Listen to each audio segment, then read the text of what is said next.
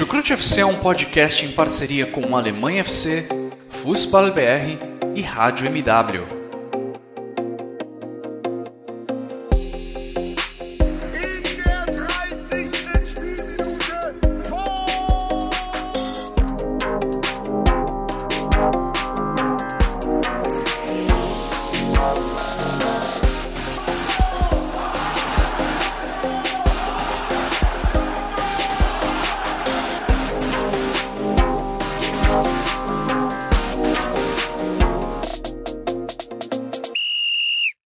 Pessoal, sejam todos muito bem-vindos a mais uma edição do Chucrute FC. E hoje nós vamos dar início aos resumos de temporada, no caso de intertemporada. É, essa chegou a essa fase da temporada na Alemanha que a gente já vai entrando na pausa de inverno, ou melhor, né, na pausa de outono, é, já que ainda falta um certo tempo para chegar à estação mais fria, fria do ano. Mas hoje é o dia 14 de novembro, né? Oficialmente o futebol na Alemanha está parado a partir da data de hoje. Nós tivemos uh, hoje o um jogo entre 1860 Munique e Rot-Weiss Essen pela terceira liga que decretou a pausa geral do futebol. Durante o final de semana a gente teve como regularmente os jogos da rodada 15 da Bundesliga e da rodada 17 da segunda divisão. Uh, e para conversar não sobre enfim, a rodada 17 e a rodada 15 da Bundesliga, a gente resolveu já que a gente vai ter uma pausa mais longa, a gente vai conseguir. É, e também a gente também conseguir falar um pouco melhor, um pouco mais expansivamente dos, de todos os 18 clubes, em vez de fazer um podcast que a gente separe quatro, cinco jogos, seis jogos para comentar, a gente resolveu é, englobar o contexto geral da liga que está envolvido até essa rodada 15, né? E que por enquanto vai garantindo, ainda que não de forma oficial, o Bayern de Munique como o Herbert, Herbert Meister, ou seja, o campeão do outono é, na Bundesliga. Uh, então, para dividir esse programa especial comigo, um amigo que nasceu no Rio, assim como eu, mas que fez aí, que está fazendo né, a sua tenra idade, com a sua tenra idade ainda, fazendo a sua vida em São Paulo, meu companheiro Ivan Gabriel. Tudo certo, Ivan? Guilherme, enfim. É, bom, é meio simbólico a gente estar tá aqui juntos, enfim, a dupla, Gladbach e Dortmund, logo depois dessa rodada, enfim. Bom, agora a gente, agora falando sério, enfim, sem brincadeira, é, vamos comentar do primeiro até o nono colocado da, da Bundesliga nessa, esse quase primeiro turno, digamos assim, do campeonato. Porque até lá, até, até dia 21 de janeiro, vai mudar muita coisa, enfim a gente sabe como, como vai ser. Vai ser além de uma pausa muito longa de inverno, vai ser quase uma segunda temporada numa temporada só. Enfim, também vai ter uma janela de transferência que boa parte dela vai ser feita antes dos jogos voltarem a começar. Então, muito provavelmente a gente também vai fazer um, um programa antes da, da rodada que vai que vai é, acontecer antes, obviamente, vai ser meio com pré, uma pré-rodada, uma pré-volta da Bundesliga, então a gente vai ter bastante coisa para comentar. Enfim, a gente também vai comentar sobre a Copa do Mundo nesse meio tempo. Então é isso, vamos comentar. Tem muita surpresa, tem muito time que começou bem, mas decaiu, tem muito time que também conseguiu recuperar e conseguiu terminar entre os nove primeiros. Então vamos comentar bastante sobre, sobre essa tabela da Bundesliga, sobre essa primeira parte da temporada. É isso, né? É, é realmente até o Ivan foi, fez, fez, uma boa lembrança, né? A gente vai dividir esse episódio em duas partes. É, para ficar mais maleável para vocês nos escutarem, é, até mesmo para nós mesmo gravarmos, né? Gravar um programa com 18 equipes, além de ser extremamente maçante para vocês que nos podem escutar, é extremamente maçante para nós que apresenta, que comenta, né? É, então a gente tomou essa decisão, é, eu com o Ivan aqui, de repartir esse programa em duas partes. Então, em breve, essa primeira parte vai sair no seu aplicativo é, de, como falam alguns, tocadores de música aí, dos mais antigos. É, Stream. É, no, nos streams de, de áudio. E depois, daqui a alguns dias, deve sair a segunda parte. E aí, né, eu acho que a nossa, a nossa programação durante essa pausa de inverno ela não vai faltar coisa. Né? O Ivan já disse também que a gente vai fazer programas sobre a Copa do Mundo, né? sobre a seleção alemã. A seleção alemã que nesse momento está ainda em viagem, né? ela chegou ao Oman, um país ali perto, ao Bahrein, ali no Oriente Médio, e está chegando ao Qatar nos próximos dias. Mas, sem mais delongas, é, vamos começar essa edição, porém, é, não vamos ainda é, abordar de forma ainda profunda, né? A, o, as outras, as nove equipes aqui, que, as nove equipes, perdão, que a gente vai dissecar com calma. É, até fazendo um, uma, uma conexão com o jornalismo, a gente vem, meio que vai rasgar a pirâmide invertida que o jornalismo nos ensina. Vamos primeiro repassar todos os resultados da rodada 15 da Bundesliga e, em sequência, vou passar os resultados da segunda divisão, é, já para também matar logo esse tema. Bom, na sexta-feira, nós tivemos Gladbach, o oitavo colocado da, da, temporada, vencendo o Dortmund por 4 a 2. É, o Dortmund que ocupa a sexta colocação. No sábado, nós tivemos Hoffenheim 1, Wolfsburg 2. O Hoffenheim ocupa a 11 posição, o Wolfsburg ocupa a sétima. O Werder Bremen perdeu em casa para o RB Leipzig por 2 a 1. O Leipzig ocupa a terceira posição e o Werder Bremen é o nono colocado. O Hertha Berlim venceu o Colônia em casa por 2 a 0. O Hertha é o 15º colocado e o Colônia é o 13º colocado. O Leverkusen novamente venceu é, né, uma rodada, né, venceu o Stuttgart por 2 a 0. O Leverkusen é o 12 colocado da liga e o Stuttgart é o primeiro time na zona de playoff, né, e o único, né, 16 colocado. Ainda no sábado, o Augsburg foi derrotado pelo Borro por 1 a 0. O Borro é o 17 e o Augsburg é o 14 colocado. E para fechar o top spear da rodada, o Schalke 04 perdeu para o Bayern de Munique por 2 a 0. O Bayern, obviamente, é o líder do campeonato e o Schalke é o lanterninha. No domingo, nós tivemos o clássico do Rio Meno entre Mainz e Eintracht Frankfurt e acabou o empate. O Mainz é o décimo colocado e o Eintracht Frankfurt o quarto. E para fechar a rodada, o Freiburg fez 4 a 1 no União Berlim. O Freiburg é o segundo colocado e o União Berlim é o quinto colocado. Bom, Ivan, é, quer falar, comentar alguma coisa específica, alguma coisa específica é, dos, dos, jogos aí, desses nove jogos que a gente teve na rodada? Até poderia comentar, mas eu acho que vai ficar, da minha parte pelo menos, eu acho que vai ficar melhor comentar, enfim, dando contexto de cada clube que a gente vai analisar nessa primeira parte. É, a, enfim, na, na hora, no momento de cada clube mesmo, que enfim, a gente vai falar, obviamente, contexto todo, não só os jogos, então acho que vai ficar uma análise melhor, enfim, também seria meio não meio inútil, mas de certa forma que a gente ia ter que complementar depois, então prefiro não gastar esse tempo. Tá tranquilo. É, eu também não vou, vou, vou, me estender muito não, mas é só para destacar mesmo o Schalke 04, que eu achei que teve uma partida muito honesta contra o Bayern. O Bayern, não vou, não, não que o Bayern não estivesse dando tudo de si, mas eu acho que o Schalke fez uma estratégia boa, é, embora tenha perdido o jogo. Uh, foi bom ver o Terror jogando, é, lembrando muito aquilo que ele fez com qualidade na segunda divisão, né, atraindo a marcador, chamando a responsabilidade, carimbando as bolas que vão chegando ao ataque. É, e na defesa, uma consistência boa com o Matriciani, uh, o Kraus, Kraus, perdão, Kraus baixando bastante ali, fazendo que um terceiro zagueiro junto ao Yoshida e o próprio Matriciani e o Alex Kraus à frente da zaga também protegendo bem o funil, é uma posição que muitos times que enfrentam o Bayern não sabem como proteger, porque até porque muitos cruzamentos que o Bayern procura no seu jogo sempre focalizam o centro da área. Eu achei essa, essa estratégia do Thomas Reis muito inteligente, embora o Schalke tenha perdido, acho que o Schalke tem, tem futuro positivo aí pela frente. E amanhã, enfim, no, no podcast que a gente for falar do Schalke, eu posso, caso eu esteja lá, é, aprofundar mais na minha ideia de, de, do Schalke. Mas enfim, Agora repassando o resultado da segunda divisão.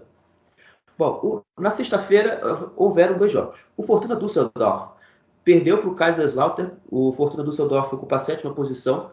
O Kaiserslautern é o quarto colocado. Né? O resultado do jogo foi 2 a 1 O Holstein Kiel empatou em casa com o Hannover em 1 a 1 O Holstein Kiel é o oitavo e o Hannover o quinto. O Raesfall, né, o Hamburgo, venceu o Sandhausen já no sábado por 4 a 2 é, O Hamburgo é o segundo e o Sandhausen o 18º lanterna. O Karlsruhe empatou com o São Paulo por 4 a 4 é, O Karlsruhe é o 13º colocado e o São Paulo o 15º. O Heidenheim, terceiro colocado, derrotou o Jan Regensburg por 5 a 4. O Regensburg ocupa a 12 colocação. O Braunschweig perdeu mais uma vez para o e dessa vez para o Hansa Rostock, que está com um treinador novo. Patrick Glockner, Glockner assumiu na há uma semana atrás, exatamente. O Rostock voltou a vencer e ocupa a a nona colocação. O Nuremberg também voltou a vencer na Bundesliga 2 e derrotou o sexto colocado Paderborn por 2 a 1. O Nuremberg ocupa a 11 colocação. E o Arminia Bielefeld venceu o Magdeburg por 3 a 0. O Arminia Bielefeld é o 16º colocado e o Magdeburg é o 17º. O Darmstadt, líder da competição, empatou com o Fürth por 1 a 1. O Fürth ocupa a décima colocação. É, eu, eu, espero que haja, eu espero que que, que haja um, certo tempo para a gente também eu falar um pouco da segunda divisão. Mas falando da rodada em específico, eu acho que o início do trabalho de Alexander Zorniger no Grutterfurt já vai dando muito resultado. Né? O, o, o é uma equipe que compete muito bem. Venceu o Hamburgo nessa semana, venceu uh, o Braunschweig, venceu também o Arminia Bielefeld na sua estreia. Então, uma equipe que vem em potencial de subida e pode ser um futuro Werder Bremen. É, embora a colocação que o Werder Bremen tivesse na temporada passada é, seja a mesma é, e a pontuação seja a mesma que do Fortuna Düsseldorf, mas o Força tem mais investimento, parece estar mais organizado e tem jogadores de capacidade de decisão muito maior que o Fortuna Düsseldorf, por exemplo. Embora a diferença na tabela é, seja de 4 pontos do Furt para o Düsseldorf, eu acredito que são, são equipes ainda que, que vão lutar ainda pelo acesso, mas enfim, é, quando, quando houver um tempo, se eu não aparecer aqui no podcast para falar da segunda divisão, no Twitter eu vou fazer um resumão aí, que eu acho que é até mais fácil para todo mundo. Enfim, sem mais delongas, vamos iniciar o nosso resumo da Bundesliga, parte 1, que vai, que vai englobar os times da nona colocação até a primeira colocação. E a gente vai comentar de ordem decrescente, ou seja, é, do Werder Bremen até o Bayern de Munique. Então, você, torcedor do Bayern de Munique, você, se você quiser escutar só o seu time, lá para o final da edição, você vai conseguir. E você, torcedor do Werder Bremen, você, vai, você se deu bem, que você vai ser o primeiro torcedor que vai conseguir escutar algo sobre o seu time. Bom, né? O Werder Bremen, eu, é, dá para dizer que desse pelotão é, dos nove primeiros colocados é a grande surpresa, né? Uma equipe que recém-promovida, uma equipe que tem um dos menores orçamentos é, da temporada e vem com jogadores que são um artilheiro, uma dupla que é, tem um dos artilheiros da liga, né? O, o, o Niklas Fulcro, com 10 gols e duas assistências, e que também foi convocado por Hansi Flick para, para uma posição, uma vaga né, no Mundial da, do Qatar, que vai começar no próximo domingo. Então, Ivan, é, eu queria te escutar é, sobre o que você viu do Werder Bremen nesse começo de temporada. É, pode, pode tocar em vários pontos, velho. Pode ser no Fulcro, a gente tem muita coisa para falar, o Mitch Weiser também terminou uma temporada, o primeiro metade da temporada muito bem, muito em alta. Mas enfim, o que você viu aí de, de relevante do Werder Bremen? Bom, acredito que muitas coisas. É, se, se o pessoal que escutou a, a, nossa análise, o nosso guia da Bundesliga, enfim, lá para início de agosto, que a gente planejou e soltou com todo, todo o carinho do mundo, a gente, a, a, no primeiro episódio especialmente, a gente comentou bastante sobre o que seria do Werder Bremen e Schalke 04, enfim, nessa volta à Bundesliga. E a gente comentou, analisou que o Bremen era das duas equipes era que mais é, tinha potencial, tinha mais, mais, melhor perspectiva para quem sabe surpreender no decorrer da temporada. E foi exatamente isso que aconteceu. O Bremen, é, muito por conta do Oliver, né, que faz esse time competir muito, que faz é, jogadores que, apesar de não ter o melhor elenco do mundo, o, o Ole consegue, de alguma maneira, fazer esses jogadores jogarem muito mais, enfim, com o Fulkrug indo para a seleção alemã de forma é, que poucos esperavam, enfim, é, antes da temporada começar, e também pelo final da, da segunda divisão. É, tinha gente que até brincava sobre o Terode do Schalke poder ir para a seleção 6-9, mas foi o Fulkrug no final das contas que acabou indo. A gente tem o Weiser, que também está jogando muita bola na, na ala direita do, do Bremen. Enfim, que também, até nessa, nessas últimas semanas, foi um, um tópico entre quem acompanha o futebol alemão, se poderia ir para a seleção, né, para o Qatar. Então foi o Olé Werner que conseguiu fazer o que, o que mais sabe nesse momento. Então a gente também vê é, muitos bons pontos nesse time, como o Stark, como o Friedel também, com o Piper na, na zaga, enfim, que são jogadores que têm sua qualidade e que apesar do sistema do, do Bremen ainda ser muito exposto em alguns momentos, é, ainda assim fazem total diferença. A gente também tem o Durkheim, que enfim, que começou muito abaixo a, a temporada na Bundesliga, mas depois foi pegando manha, enfim, foi conseguindo jogar o que, o que soube jogar na segunda divisão. Tem o Peter Hook também, que, que também demonstrou sua qualidade agora na Bundesliga. Então é um, é um Werder Bremen que, que tem uma perspectiva muito interessante para essa primeira temporada de Bundesliga. Se, a gente, se isso se manter para a segunda metade, é o Bremen que deve, pelo menos, escapar do rebaixamento de maneira tranquila. Vamos ver se vai ser um time capaz de competir por Conference League se vai aproveitar alguns, alguns vacilos dos seus adversários, ou se vai ser uma equipe que vai manter essa regularidade no meio de tabela, que já seria algo acima do esperado para essa equipe. É, né? Eu, eu vou focar no, no Werder Bremen mais em aspectos é, táticos. Gente, você, você que já me escuta há muito tempo já mais ou menos tem uma noção do meu perfil de, de fazer análise. Não, com certeza. Vai haver um complemento. O Werder Bremen é uma equipe que sofreu um pouco né, no início da temporada em questão de resultados, mas que sempre apresentou é, uma capacidade de jogo, de jogo muito forte, muito boa. É, a dupla Dux e Fulkrug é, conseguiu sempre ser a válvula do escape, né, trazer é, que o Werder Bremen aparecesse para as partidas de um ponto de vista mais ofensivo. Né?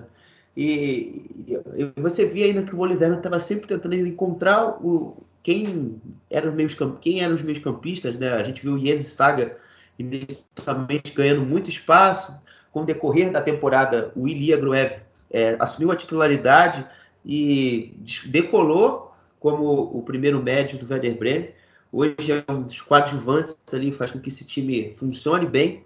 Então, é, é, essa oscilação até que é natural aconteceu, mas é, a gente ainda vê o Werder Bremen ainda com muita dificuldade em organização ofensiva, é, nos contextos onde ele tem que ser o protagonista do jogo. Né? A gente viu jogos recentes contra o Hertha Berlim, é, principalmente o, o, jogo contra o Augsburg, embora ele tenha criado bastante chances de gol, é, mas o Werder Bremen ficou, teve uma situação desconfortável é, de jogo e acabou falhando né? nesses dois jogos, embora o, tenha saído a vitória contra o Hertha, mas contra o Augsburg, por exemplo, o resultado não veio. Então, eu acho que o Werder Bremen encontrando esse, esse equilíbrio, acho, acho que é uma equipe que pode é, prosperar mais na temporada. Né? No fim, no fim, da, no fim da, dessa, desse período final agora de para chegar até chegar a pausa, você vê que a equipe já estava mais fisicamente mais desgastada, né? o ritmo do jogo já era um pouco mais lento, mais é, cadenciado, né? não, você não conseguia ver o jogo fluindo tão, com tanta facilidade antes de sair um gol. É, gente, e isso eu posso trazer um exemplo, o jogo contra o Schalke, por exemplo. É, o time teve dificuldades muito grandes até que sai o gol do Mitch Weiser, Mitch Weiser não, o gol do Fulkrug, e, e o jogo começa já a se, se desenrolar de forma melhor. Mas é, é um Werder Bremen que a gente tem esperança é, para o futuro e que eu acredito que não vá, não vá talvez chegar à Conference, mas vai ter a temporada além do que a gente imaginava em questão de segurança é, de rebaixamento. Não vai chegar a ser uma equipe que vai brigar firme para cair de divisão. Ivan, é, a gente, além do Fulcro, que eu acho que é o grande expoente é, desse time, a gente também teve alguns jogadores da defesa é, que despontaram como jogadores ali que eram mais coadjuvantes, mas que ajudavam, né? Você já citou o Mitch Weiser, mas o Pavlenka, é, o próprio Stark, agora na metade final da temporada, o Amos Piper, o Marco Friedel, é, o, o, Anthony Jung, inclusive dá assistência para o gol que eu falo, dá assistência para o gol do Fulcro contra o Hertha Berlim, que eu cito, por exemplo. Então, eu queria que você também tocasse esse aspecto defensivo. Bom, Guilherme, é, o Bremen, o Bremen defensivamente foi uma equipe que que cedeu bastante gols, fez partidas muito movimentadas, principalmente no início da temporada. Mas foi uma equipe que acabou se ajustando e, e minimizando esses problemas com o passar do tempo.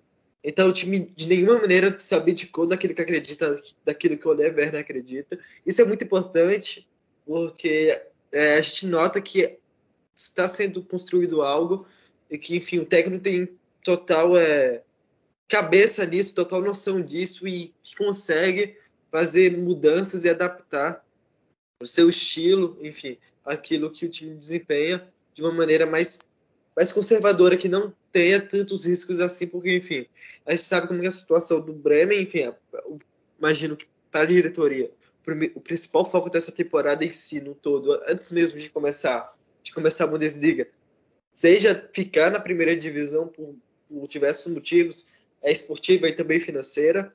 Então, o, essa que é a grande questão. E o time fez muitas movimentações interessantes nesse sentido. É, renovou com o Friedel no início da temporada, conseguiu captar o Amos Piper é, como agente livre para essa temporada. Mesma coisa com do Bielefeld, do Bielefeld.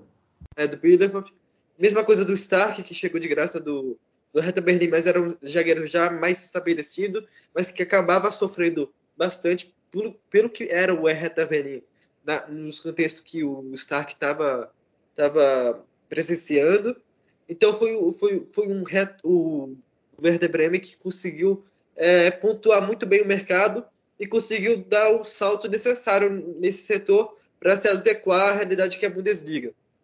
Então, a perspectiva para essa, essa segunda metade é, de temporada é justamente essa com o Werder Bremen, tentando se ajustar mais à liga, enfim, tentar fazer os, seus jogos mais seguros nesse, nesse ponto de vista defensivo, mas ainda usando no ataque, enfim, usando os seus jogadores que têm vivido uma grande fase nesse sentido, e você já citou eles muito bem.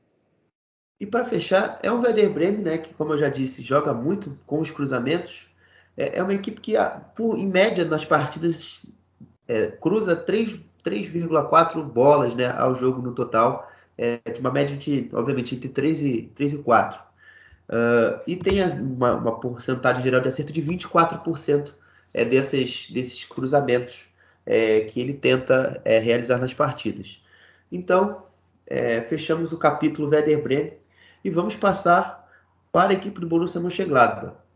Bom, uh, o Gladbach que teve uma, uma, troca de treinador, assim como muitas equipes que a gente vai comentar aqui. Uh, Daniel Fark assumiu uh, uma certa descrença né, no início, por ser um nome é, diferente do que talvez o torcedor do Gladbach esperava. Né? Houve uma expectativa por um acerto com o Luciano Favre durante algum tempo e isso não se concretizou. Né? O treinador suíço foi treinar o Nice e até sofreu uma certa crise, quase caiu, mas conseguiu é, que por isso conseguiu reverter a situação lá é, de desconfiança com o Luciano Favre. E, e, essa, e essa combinação Farc e, e Gladbach, é, no fundo, tem dado certo, não é, Ivan? Sem dúvida nenhuma. É, quando o Farc foi anunciado, foi, foi anunciado ele, além de, de, uma mudança clara de filosofia de jogo, que a gente já comentou, enfim, em diversas ocasiões é, no, no, no programa, também trouxe muito de volta aquilo que o Ruther acabou afastando, que era um, que era um, um, um clima mais de euforia, de certa forma, mas também muito ligado com trazer os torcedores de volta, enfim, para o entorno do time, enfim, apoiando e dando muito esse discurso. Então, então, desde que o Farc chegou em Gladbach, a gente viu muito, muitas entrevistas coletivas dele sendo é, divulgadas, enfim, sendo compartilhadas, dando esses discursos mais a fundo, enfim, falando sobre a torcida, como é importante é, que eles estejam no estádio, enfim, como o apoio deles favorece muito ao time. Então, tanto que isso se prova na, na Bundesliga. O Gladbach, na tabela, enfim, de jogos dos mandantes, é o segundo colocado, enfim, fora é o décimo quinto. Então, isso acaba de alguma forma espelhando que é o, o time dentro de campo. É, e, então, essa primeira metade de temporada do Gladbach é muito pautada nisso. Enfim, a gente, a gente consegue perceber que algumas partidas do time é, é um no Borussia Park e é outro no terreno adversário. Então isso é um problema muito grande para o Gladbach, enfim, para o Daniel Fark administrar. E outra questão que deve ser falada, que também influencia, querendo ou não, é, no, no, desempenho da equipe nos resultados, é as lesões. Enfim, perdeu o Itakura durante um grande tempo, parte do, parte do tempo da temporada, é, tanto que ele só voltou nesse, nessa última partida contra o Borussia Dortmund. Perdeu o Neuhaus também na mesma, na mesma semana que perdeu o Itakura. Só que o Neuhaus, diferente do Itakura, só deve voltar em 2023 mesmo. Bom, outra perda considerável do Gladbach também foi o Sommer, enfim, que por si só já é, já é algo muito simbólico. É, o Sipel, que entrou, foi o substituto. Fez, boas, fez uma boa partida contra o Stuttgart, as outras levou certa desconfiança, muita pouca segurança, na verdade. Enfim, contra o Dortmund. E também contra o Bochum, de certa forma, porque contra o Bochum foi muito mais sobre a defesa do Gladbach, o desastre que foi do que o Chovski. E contra o Dortmund, o Chovski fez, teve uma noite de Sommer, que nem eu tinha comentado no Twitter, e foi, foi, foi, foi brilhante, enfim. Então foi o Gladbach que nesses momentos sofreu muito com lesão. A gente sabe que teve algumas invenções por parte do Farc. Enfim, teve o Kramer como camisa 10, que foi o, o grande pico dessa temporada de, de, surpresas. Enfim, do que ele fez taticamente nesse time. Tem, teve partidas que acabou por funcionar muito bem, tem outras partidas que não funcionou tão bem. O Kramer, que, que um jogador que atuando nessa posição, é um jogador que preenche muito mais o espaço do que propriamente acrescenta em em armação de jogo, de qualidade de passe, enfim, apesar de ter, assim, enfim, dentro dessas características, dentro de ser um volante também. Então a gente viu muito do Gladbach nesse sentido. Enfim, a gente também viu playar muito assistente do que apenas sua versão goleadora, que não veio ao caso, enfim, pelo menos até agora na temporada. E eu acho que o grande ponto desse time no ataque, principalmente, além da manutenção do grande momento, da grande forma do Jonas Hoffmann, é, desde a temporada passada, enfim, no finalzinho da retrasada. Também o grande ponto é o Tico Churran, que tem sido fantástico, enfim, sem dúvida nenhuma, um dos melhores centroavantes da liga. 10 gols na temporada, o que mais finalizou, enfim, o que mais chutou a gol também, o que mais tem expected, expected de, de gols na liga. Então, eu acho que isso resume muito bem o que foi o Churran na temporada e que, que vem sido o que vem, o que vem sendo o Gladbach também, porque é um time que tem muita qualidade, um time que tem bons valores individuais, mas que ainda precisa muito de uma consistência técnica e também, sobretudo, física, para que tenham, tenham opções, já que o elenco é bastante curto. É, né? O Ivan fez um bom apanhado aí do que eu, do que eu gostaria de falar. É, mas assim, eu, eu vou, vou, vou em caminho mais de, de, de linha de tempo, como eu gosto sempre de fazer. Eu achei que o início da temporada do Gladbach foi uma equipe que teve dificuldades iniciais com o modelo de jogo, né? Se a gente for olhar as seis primeiras partidas, até o jogo contra o Freiburg em 0 a 0 o Gladbach tinha muita posse de bola nas partidas, mas muita dificuldade de transformar esse, essa posse de bola em gols. É, isso aí, eu diria que não surpreende, né? Os jogadores estavam tentando absorver melhor o modelo, enfim, estavam tentando ler melhor os posicionamentos. Mas por um acaso, né, o destino às vezes ele surpreende, né? Quando o Gladbach perde o Itakura depois do jogo do, depois do jogo do Mainz, é, o Itakura tem uma qualidade de passe absurda é, para gerar. E a equipe consegue fluir, não que não que seja um jogador dispensável dentro do modelo, mas é, é um jogador que hoje, por exemplo, ele não, não, não que esteja atrás também do Friedrich, mas é um jogador que pode ficar ali por enquanto em stand-by, porque o Friedrich tem feito uma boa campanha e o Julian Weigel a gente nem precisa comentar muito da genialidade, o que é o motorzinho que faz esse Gladbach andar, caminhar no campo e, e gerar boas, bons lances, lances bonitos e principalmente gols e um bom desempenho, fazer com que a equipe realmente jogue muito bem. É, e também outro nome individual que eu queria falar era a questão do Christopher Kramer, né? A questão do, dele ser uma surpresa nesse time de 11. A gente já viu ele jogando de 10, cara. É, e é o que eu já falei durante a temporada. Ele não tem sido nada excepcional, isso é bem verdade, mas só ali, como eu sempre digo, só ele dar um passezinho ali para o lado, às vezes confunde uma marcação, uma própria movimentação dele. Eu, vou dizer, por exemplo, o jogo do Stuttgart. Ele dá um movimento que arrasta junto dele o lateral e abre o espaço no e abre o espaço no, na entrada da área para o chute de primeira do play e sai um gol. Então, mini, esses mini detalhes são importantes dentro de uma partida de futebol. Eu acho que até mesmo o Kramer tem, tem sido muito especial para o modelo funcionar. É, e como eu disse, voltando mais ao meu raciocínio na questão da posse de bola, o Glasgow, por exemplo, que iniciou a temporada com mais de 60% de posse de bola em alguns jogos, né? 68 contra o Schalke, 64 contra o Hertha Berlim, por exemplo, fechou essa temporada, essa primeira parte da temporada no geral com 53%. Então você vê que é um, uma equipe que vai se moldando, que vai se adaptando aos contextos dos jogos, mas Outro fator que também eu acho que, que pode melhorar é na questão da decisão. E não são só dos jogadores, mas eu acho que nas partidas, porque o Gladbach teve algumas oportunidades de entrar em zona de competição europeia e fracassou. O jogo do Mainz, que eu citei, que eles perderam por 1 a 0. O jogo do Werder Bremen, que é uma derrota emblemática, né, de 5 a 1. Foi um jogo que o Gladbach, se o Gladbach tivesse vencido, teria entrado é, ainda mais firme nas, nas disputas europeias.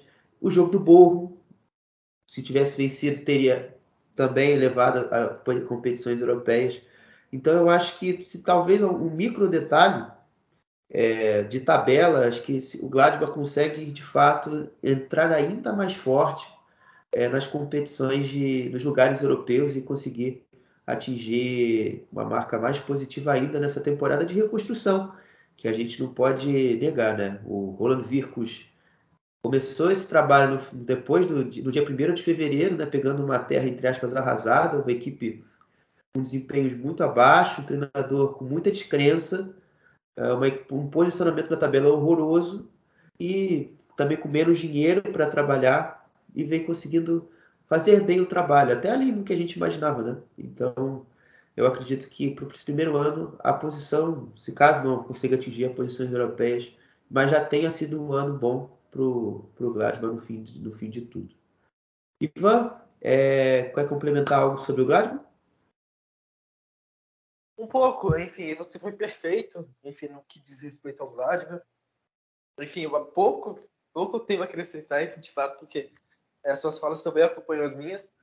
E acredito que, que também muito do, da falta, enfim, do Gladbach de se aproveitar situações que poderia se, se beneficiar rodadas que acabaram sendo a favor, enfim, do Gladbach, mas o Gladbach não foi a favor da rodada, nesse sentido.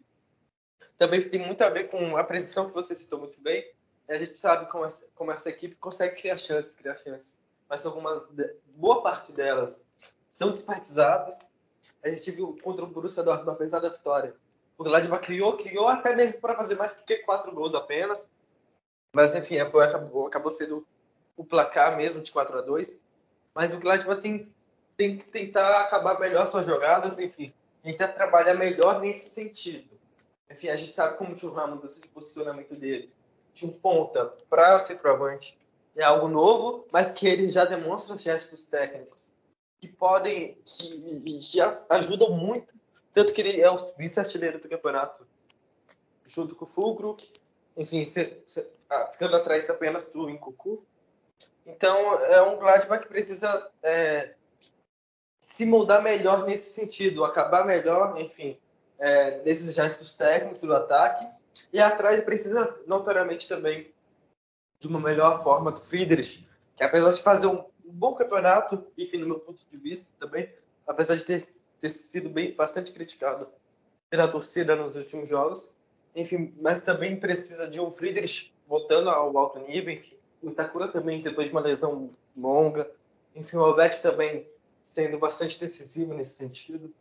Enfim, o Scali tentando é, conseguir mais regularidade, não só em partidas jogadas, mas também é, no sentido técnico, enfim, de fazer melhores jogos e também em maior sequência. E também do Bazibairi não ser tão, tão displicente, enfim, na forma, na abordagem defensiva, que às vezes deixa a desejar. De resto, é o Gladbach que tem muito potencial, mas que ainda precisa, a gente, ainda a gente consegue notar que precisa de, de pontos a serem melhorados, enfim, aprimorados. E essa questão vem só com o tempo. Então, imagino que apesar de alguma oscilação, o trabalho do Farc é muito interessante e é um bom trabalho, enfim, nessa primeira metade de temporada e é um promissor trabalho para a segunda metade. Não, é, você também. Agora sim, acho que a gente vai fechar de vez o Gladys.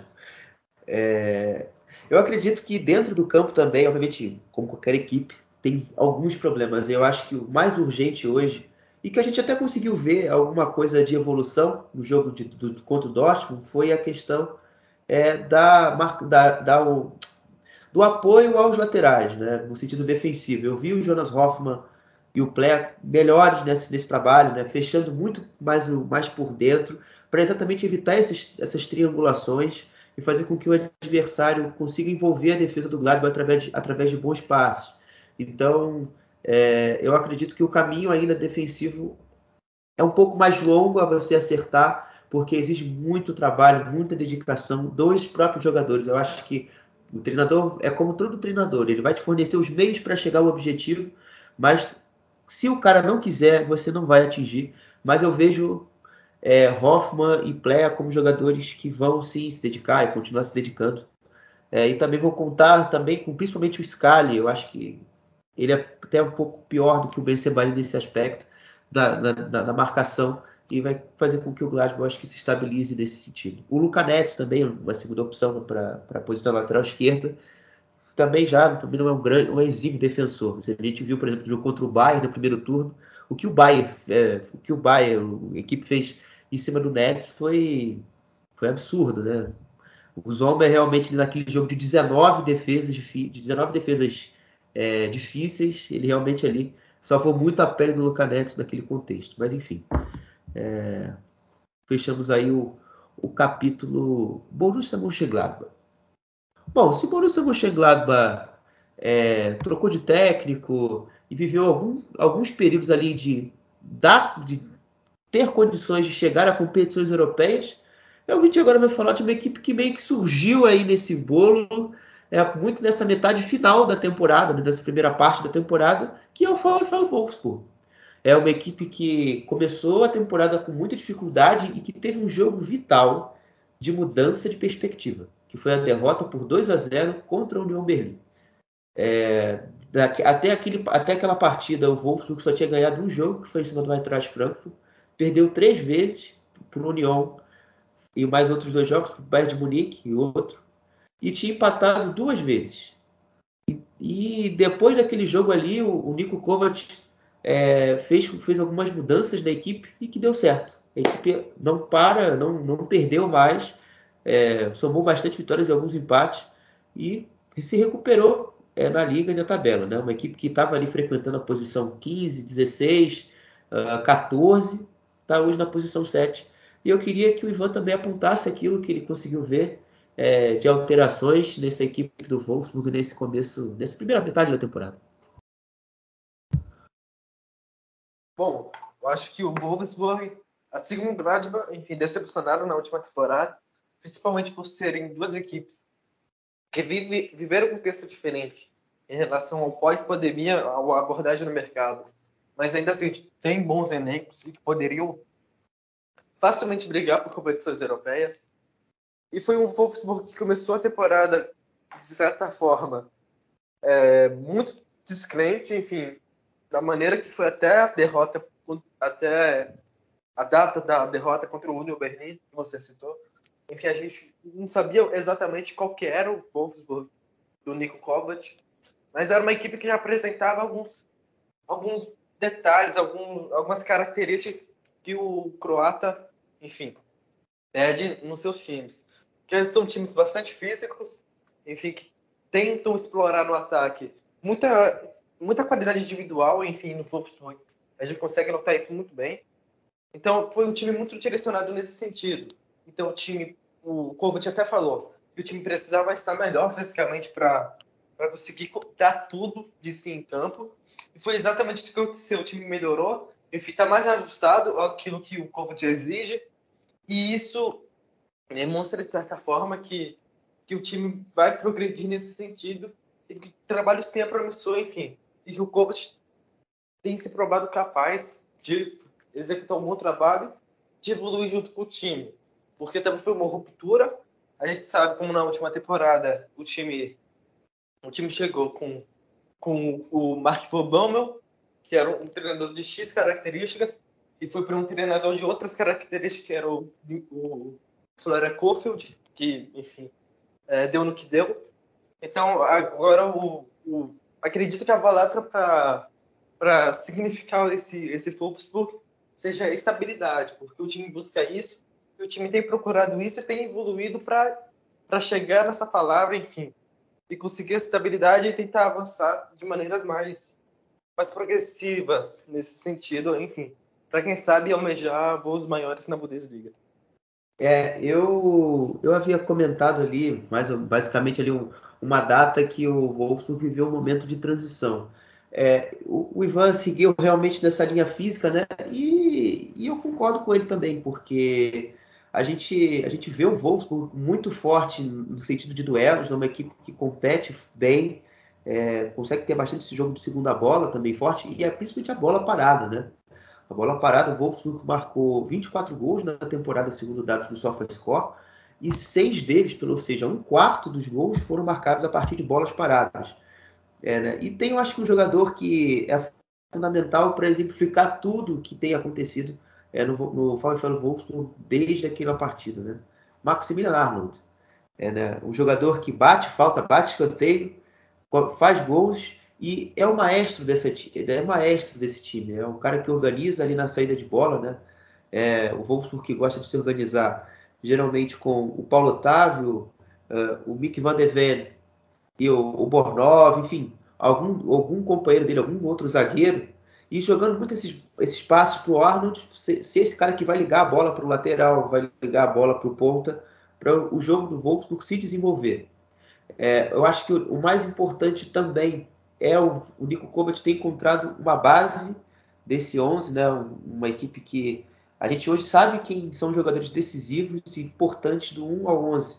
É o Samuel Castros, o Riddle Baco, o próprio Bornov, o Van de Ven, uh, o Paulo Otávio, Arnold Gerhardt, uh, o Kaminski, o Patrick Vima, Marmouche, ou Félix Marmouche, Félix Mecha, uh, ou até o próprio irmão dele, o Lucas Betia. É, são esses jogadores aí que compõem basicamente aí essa, essa espinha dorsal do Wolfsburg, né? Então acho que isso acho que foi muito importante é, o Nico Kovac ter encontrado o time dele, a equipe ideal e com esse time que tem, tem competido, tem conseguido jogar muito bem, né? Acho que o jogo símbolo, eu acho que demonstra muito a força que esse time teve nessas, nessas últimas semanas, os jogos, o jogo contra o Hoffenheim, o jogo contra o Borussia Dortmund na terça-feira passada, que até mesmo a equipe, acho que uma das poucas equipes que conseguiram fazer uh, o jogo, poucas não, mas mas sei lá, mas uma equipe que conseguiu também competir e ser muito eficiente contra o Dortmund, criou bastante chance de gol. Enfim, uma coisa que fez com que o, o Nico Kovac, o trabalho dele tenha sido muito questionado no início, né? A dificuldade de transformar a posse de bola é, em gols, e esse problema acho que foi o que fez com, com que Florian Kohfeldt uh, e principalmente o, o Mark Van, o Mark Van Basten, olha só onde eu fui parar. O Marco Van Bommel é, tivesse é, sido demitido na última temporada e, o, por exemplo, o Nico Kovac conseguiu transformar esse problema, em, inclusive até é, facilmente até em solução. Uma, uma, equipe também que não só joga só em transição, uma equipe que também tem uma qualidade muito grande de organização ofensiva. Ivan, você gostaria de complementar algo sobre, sobre o Wolfsburg? Eu acho que quer falar um pouquinho também de Max Cruz, que eu acho que também é um capítulo que a gente não pode deixar passar é, nesse, sobre, sobre o Wolfsburg? Eu acho que é interessante, principalmente porque tem que ser, enfim, um ponto de entretenimento, enfim, uma, um alívio cômico desse, desse programa, que vai ser focado muito em análise. Enfim, a gente comentou muito, muito sobre o empenho dessa equipe para ficar bem fisicamente enfim, não é muito o que o, o que o Max Cruz tem feito na, desde que chegou ao, aos Lobos.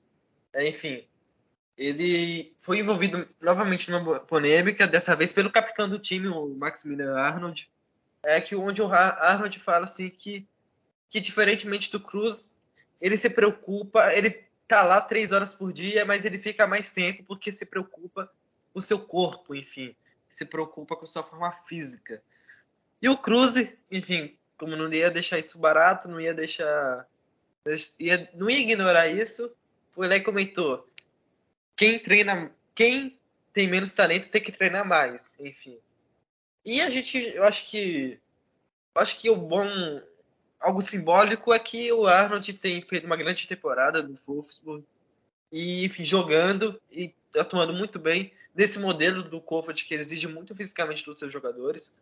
E o, e o Cruz tem se lesionado, tem, enfim, tem enfrentado suspeições, enfim, pelo próprio clube. Então acho que por si só, acho que já responde, enfim, só o lado mais coerente dessa história. É, né? Eu vou fazer aqui também um momento é, dica. Dica para você que tiver de, de bobeira nesse feriadão. Está gravando aqui na véspera do feriado da Proclamação da República. O, o, caso, e caso você entenda alemão, é o, o Max Cruz e o Kovac. O Max Cruz tem um canal no YouTube chamado Die Cruzes, ou seja, os Cruzes. Ele, que ele e a namorada é, tem conta um pouco do seu reality show particular. Inclusive, é, eu vi um vídeo bem, bem legal de uma feira erótica que eles visitaram em Berlim. Então, se vocês quiserem acompanhar o reality show Max Cruz com sua esposa, eu recomendo, porque vez ou outra eu sempre vou lá no canal e me divirto um pouco quando eu estou triste. então, então é isso, pessoal. Agora já. Que momento é? Que momento? Passa. isso... Eu nem esperava que ia chegar nesse ponto. Pô, cara, é foda. Isso aqui, eu sou uma caixinha de surpresas, velho. É complicado. Mas enfim, é, passando de tema, acho que agora a gente vai, em vez de eu começar a rir, acho que agora eu vou começar a chorar, galera. É, porque chegou um tema que toca o meu coração, que se chama Ballspielverein Borussia Dortmund e FAO. Então, falar do Dortmund aí, o sexto colocado da Bundesliga, né, uma posição que a gente não esperava é, ao fim do primeiro turno ver a equipe do Borussia Dortmund, mas é que no fundo acho que traduz bem o que foi essa primeira metade de temporada, né, uma metade de temporada muito atribulada pelas lesões, pela perca do Marco Reus e muita dificuldade de você encontrar um substituto para o Sebastian Haller no primeiro momento e que depois o Mukoko meio que aparece aí do nada. Do nada não, né? Mas assim, é um jogador que a gente não colocava muita expectativa e emerge e faz com que a equipe do Dortmund pelo menos ali lute é, em algum momento pela primeira colocação e agora pelas competições europeias. Ivan, conta um pouco mais do Dortmund do que você viu aí é, na temporada. Bom, eu acho que a partir desse momento, do sexto colocado para o nono, enfim, do, do Wolfsburg, do Gladbach, do Bremen, enfim. Acho que é, são, e agora o Dortmund, são clubes que são times que buscam, buscam na temporada, enfim, também buscaram na primeira metade de agora, e agora na segunda metade também, que a gente tem em mente a perspectiva, ajuste isso, mas encaixe daquilo que o treinador pensa para a equipe. Enfim, eu acho que você começou bem falando sobre as lesões do Dortmund, que foram muito sentidas, principalmente o Haller, que nem ter vindo de uma grande temporada no do Ajax, foi um jogador que em primeiro momento não tinha, não tinha substituto. Em termos de característica também veio o Modeste logo depois. Mas enfim, é, a gente sabe que por tudo que o Haller já apresentou na carreira, que era muito difícil de se repetir, enfim, de ser algo similar ao que se esperava, que o Haller traria esse Dortmund. E agora a gente vê também que, enfim, a ausência do, do Royce durante determinado momento, é, enfim, também algumas, alguns jogos onde foi forçada, de certa forma, a volta dele, que enfim, acabaram também é, influenciando para que ele ficasse de fora da Copa do Mundo, foram alguns males que o Dortmund não tinha necessidade de passar. É, enfim, ainda mais contar com um jogador que nem o Royce, que, enfim, que tinha voltado de certa forma muito cedo, enfim, uma semana onde tinha muitos jogos e que exigiu muito do elenco do Dortmund como um todo, não só do capitão. Então foi algo mal gerido nesse sentido. Mas é o Dortmund que, que decepciona, é verdade, é, porque a gente imaginou outra perspectiva para essa temporada. O Dortmund sendo mais decisivo na briga pelo título contra o Bayern. É, até tocando nesse ponto, é, foi um Dortmund que competiu bem, enfim, e que buscou o empate quando teve o Der Klasse, é, enfim, nesse primeiro, nesse, nesse primeiro turno, do primeiro turno. Então foi, é um Dortmund que ainda busca muito é, ajustes, enfim, na forma que joga e também fisicamente, enfim, ainda, ainda espero o retorno do Haller, enfim, para que seja uma peça que tenha outra influência nesse time, enfim, que possa ser mais decisivo do que tem sido Modeste. E, nas, e também é um time que, que vai buscar muito daquilo que daquilo que foi, de certa forma, boa parte da temporada, com o Dortmund iniciando a Bundesliga muito mais conseguindo resultados do que, é, de fato, atuando bem. É, também é, tentar acabar com essa oscilação que é normal para inícios de trabalho, principalmente de novos técnicos. Enfim, como é o caso do Terzic, como é o caso do Fark no Gladbach. Enfim, o Nico Kovac passou por essa fase no início da temporada agora também. Então é algo que o Dortmund não esperava ter que passar nessa temporada, principalmente pelo investimento que foi feito, mas é algo que vai ser necessário e a situação toda, enfim, é muito mais possível você ver o copo meio, meio cheio do que simplesmente, sei lá, pedir para demitir o Terzic nesse sentido. Então, eu acho que muita da análise tem que ser pautada nisso.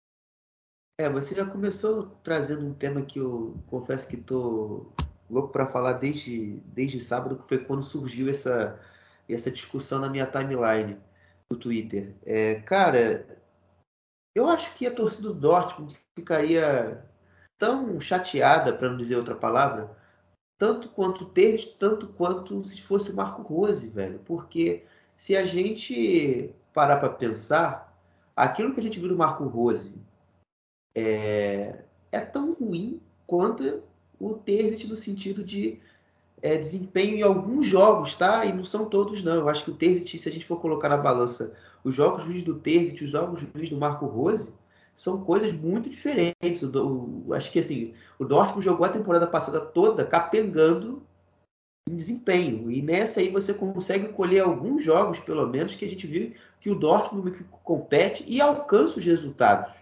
É, o último, acho que talvez o mais destaque assim, recente tenha sido o jogo contra o City na Champions League, que isso, o Dortmund poderia até ter vencido, poderia até ter vencido o jogo, é, mas assim, até o jogo do Wolfsburg, que o jogo, a equipe foi derrotada, foi um bom jogo. É, eu discordo muito aí daquela partida que disse, quem disse que a defesa estava muito mal, estava muito exposta. O Hummels e o Schlotterbeck foram muito mais pitorescos no jogo contra o Gladbach, que é, vou nem comentar muito. É, mas assim, é, foi um jogo bom. Infelizmente o, o Cassius, a trave, é, fizeram com que o Dortmund não, não vencesse. Mas enfim, é, assim, eu acho que já, já disse bastante aqui do desempenho, disse bastante é, do que eu acredito que o Terzic ainda tenha, meu, no meu ponto de vista, ainda um, uma garantia de manutenção, porque eu acredito que os desempenhos tenham sido positivos. Mas é, o Ivan também tocou no ponto que eu gostaria de falar sobre o Marco Reus, velho. Essa lesão do Reus é uma das piores gestões de lesões do Dortmund recente, cara. Você forçar ele a qualquer custo a jogar alguns jogos, porque simplesmente ele é o craque do time e não pode ficar de fora, e a gente sabe o impacto que a gente tem tido com ele, né? Você vê logo pela média de pontos. O Dortmund tem uma média de pontos inferior a 3 pontos quando ele joga, né? Quase, a média chega a quase um pouco, e meio, chega quase meio em relação com ele em campo. Então é, é, uma diferença grande. A gente sabe que é um jogador especial, capaz de transformar uma partida. Uh, mas é, eu acredito que fisicamente a, a, a, equipe que, que foi anunciada, né, que ia ser mudada, que, a equipe da, do, do departamento médico ia ser mudada, a gente tem visto pouca, pouca modificação de fato nessa situação das lesões. Né? A gente passou já o, Byron Guittes com lesões graves, né? o Daru também está fora, e é um ponto importante do meio-campo. Uh, o Guerreiro já se machucou e já voltou, o Toto Hazard também, o Reino já também já se machucou diversas vezes e agora também está tá jogando de novo. Mas assim, o Meunier tá fora, é um ponto vital, embora o Zulu tenha até quebrado bem o galho. É, enfim, mas assim, é um ponto que sempre dificulta o Dortmund temporadas e temporadas. Mas para falar algo um pouco diferente também do Ivan, é a questão da mentalidade, cara. Velho, eu não consigo dissociar boa parte desse, de algumas derrotas que o Dortmund teve e a mentalidade que você encarou o jogo. Se eu vi o Dortmund querendo vencer, querendo competir bem contra o Stuttgart, Hertha Berlim, por exemplo, contra até o próprio Bayern, que aquele jogo ali foi puro coração também, não dá para negar, é, eu vi o Dortmund apático, sem vontade, sem raça e sem ser o Borussia Dortmund. Nos jogos contra o Leipzig e o Colônia principalmente. O jogo do Colônia, enquanto torcedor, é uma derrota que até hoje eu não engulo, porque o jogo estava resolvido. o jogo do Werder Bremen também, mas esse jogo do Colônia a gente até a gente não conseguia entender como surgiu em oito minutos uma virada para o jogo de 3 de 1 a 0 para 3-1. O Colônia estava batido até o minuto 46, até o minuto 46 do primeiro tempo. O Dortmund simplesmente apaga de jogar e perde o jogo. Então, sabe assim, é, é, você vê o mesmo ciclo, o mesmo filme se repetindo ano a ano, e isso vai enervando a tua, a tua cabeça enquanto torcedor muito grave. É, eu acho que se, se a mentalidade do Dortmund jogar mudar 0,5, acho que muito pouco ainda, mas sei lá, os 20%, se o Dortmund tiver foco em todos os jogos, pelo menos 20%, ele não vai perder o jogo em ponto bobo nessa temporada nunca. Nunca. Mas é, é muito difícil contar com um elemento externo que a gente sabe que pode acontecer e é, e é por isso que o Dortmund se torna um elemento muito imprevisível no campeonato. Então, é, eu queria fechar essa primeira parte do meu comentário destacando exatamente essa questão da mentalidade, que eu já eu acho eu acho isso que também vem um pouco, obviamente, eu acho que também vem muito de quem está lá em cima, né, de Matias Ama, de Joachim de Vatsky, uh, do próprio Kel, o Kel que bateu firme nessa tecla, mas em ações efetivas a gente ainda não viu muita coisa, e também do Terzic. É, então, eu, talvez um dos pontos também que eu talvez que eu possa cobrar do Terzic seja a questão de de trazer um pouco de incentivo, mesmo ele sendo um treinador até bem emocional em relação ao Lucian Favre e o Marco Rose. Ah, bom, Ivan, depois dessa, desse meu desabafo, até de torcedor, tirando até mesmo um pouco o lado mais profissional, gostaria que você também, se tivesse algo a complementar aí, falando do, do Borussia Dortmund, pode aí, o espaço é seu. É, enfim, você foi muito bem no que você comentou, Guilherme, mas é, eu acho que também é necessário falar que que os pontos que a gente trouxe aqui são pontos que a gente discute é, temporada após temporada, principalmente a questão da mentalidade, enfim, que foi ponto, enfim, que o Roy já desabafou isso é, em, depois de algumas partidas, enfim, acabou não sendo novidade. Que, enfim, eu falo sempre isso para você, enfim, chegar, chegar, enfim, enfim, competir com o Bayern de fato, você, enfim, demonstrar com perigo contra o Bayern, você além de ter que fazer o campeonato da sua carreira, o campeonato da sua vida, em termos de regularidade, em termos de qualidade também, você também precisa saber jogar contra eles. E o Dortmund, quando consegue, de certa forma, compensar isso, é, jogando, enfim, o Der Klasser contra, contra o Bayern, enfim, por mais que tenha tem estado a perder em boa parte daquele jogo. Foi um time que lutou até o final e que conseguiu um empate muito importante, um ponto muito importante. É um time que acabou descompensando isso em alguns, alguns jogos na temporada, enfim, contra o Colônia, contra o Wolfsburg, contra o Gladbach, enfim, cada um com sua peculiaridade, como você bem, bem mencionou. Mas, enfim, são pontos que, que são difíceis de, de perder, de se perder, enfim, quando, quando o seu objetivo é tentar competir ao máximo contra o Bayern. E o Bayern dificilmente dá muita margem. Enfim, a gente vai comentar mais sobre o Bayern depois, lá pro final. Mas é muito difícil você competir contra o Bayern, enfim, é, sendo que eles não dão muita margem. Então você também tem que fazer sua parte e torcer para que eles, enfim, deslizem e que, é, e que também venha também na, quando você vai enfrentar eles. Então esse ponto justamente que o Dortmund ainda está muito longe de conseguir, no meu ponto de vista, nessa temporada, enfim nas próximas vamos ver como se vai se, se desenvolver. mas é algo que vale não só para o Dortmund, mas também para todas as equipes da Bundesliga. É, no meio assim da raiva, né? Até desabafo, até desculpa o nosso ouvinte aí que eu acho que eu perdi um pouco a linha, mas a gente até esqueceu de passar por outros pontos que a gente que a gente tá, a gente precisa passar, né? Eu acho que é importante destacar também do o bom trabalho, não vou conseguir isso não vai ser apagado tão cedo. O bom trabalho do Sebastian Kell no sentido de contratações, né? As contratações foram muito positivas, né? O ADM é, talvez ainda não tenha conseguido ainda entregar muita coisa, mas eu acho que o Salioscan já se provou ser um grande acerto. É, o Zul, embora eu tenha as minhas críticas é, quando ele jogue, minimamente tem conseguido entregar, é um jogador ali que você pode contar. Enfim, foram, foram bons reforços que, que chegaram ao Dortmund. Eu acho que talvez o único, entre aspas, erros, mas que acho que no momento fazia total sentido você trazer, era o Modeste, né? Ele tem sido, acho que, a principal decepção é, da temporada, né? Não só por ter feito poucos gols, mas entregado até mesmo coisas de características, de perfil de jogo, é que a gente que a gente esperava, que a gente imaginava e ele não, infelizmente, ainda não decolou no Dortmund. E, muito, e pelo contrário, o Mococo, que está na iminência de renovar o seu contrato com o Dortmund, inclusive é o aniversariante do próximo domingo, no dia 20 de novembro, ele completa 18 anos, e deve assinar o contrato né, por, por, por esses dias, a sua renovação. É, e, e, que foi uma grande surpresa, né? Grande surpresa da temporada, um cara que na teoria era o terceiro na fila é, de, de, de preferências de, do, do Edin Terzic, decolou como primeiro, um jogador que, embora fisicamente ainda não esteja tão avantajado, mas demonstrou ser um cara que fisicamente dá para competir, né? Eu acho que o jogo, o jogo contra o Borro é, e até o segundo tempo contra o próprio União Berlim são duas equipes assim extremamente físicas deu essas mostras que ele é um jogador que também fisicamente consegue encarar duelos mais duros e consegue criar oportunidades, fazer gols e, e decolar na temporada, como eu disse. E, enfim, uh, esse aí basicamente aí foi, o, foi o bom trabalho aí que o Yusufa Mukoko tem feito. E, e lógico, né, gols importantes. Acho que o principal deles é o gol contra o Schalke no Revia Derby, né, o, clássico, o clássico contra o Schalke. Mas eu acredito que com o Dortmund, então, recuperando o Marco Reus, recuperando o resto dos lesionados que ainda tem, acho que principalmente o da Rua, e não insistindo no Henrique, eu acho que o Dortmund tem alguma, alguma capacidade de reagir nesse momento de oscilação da temporada, né?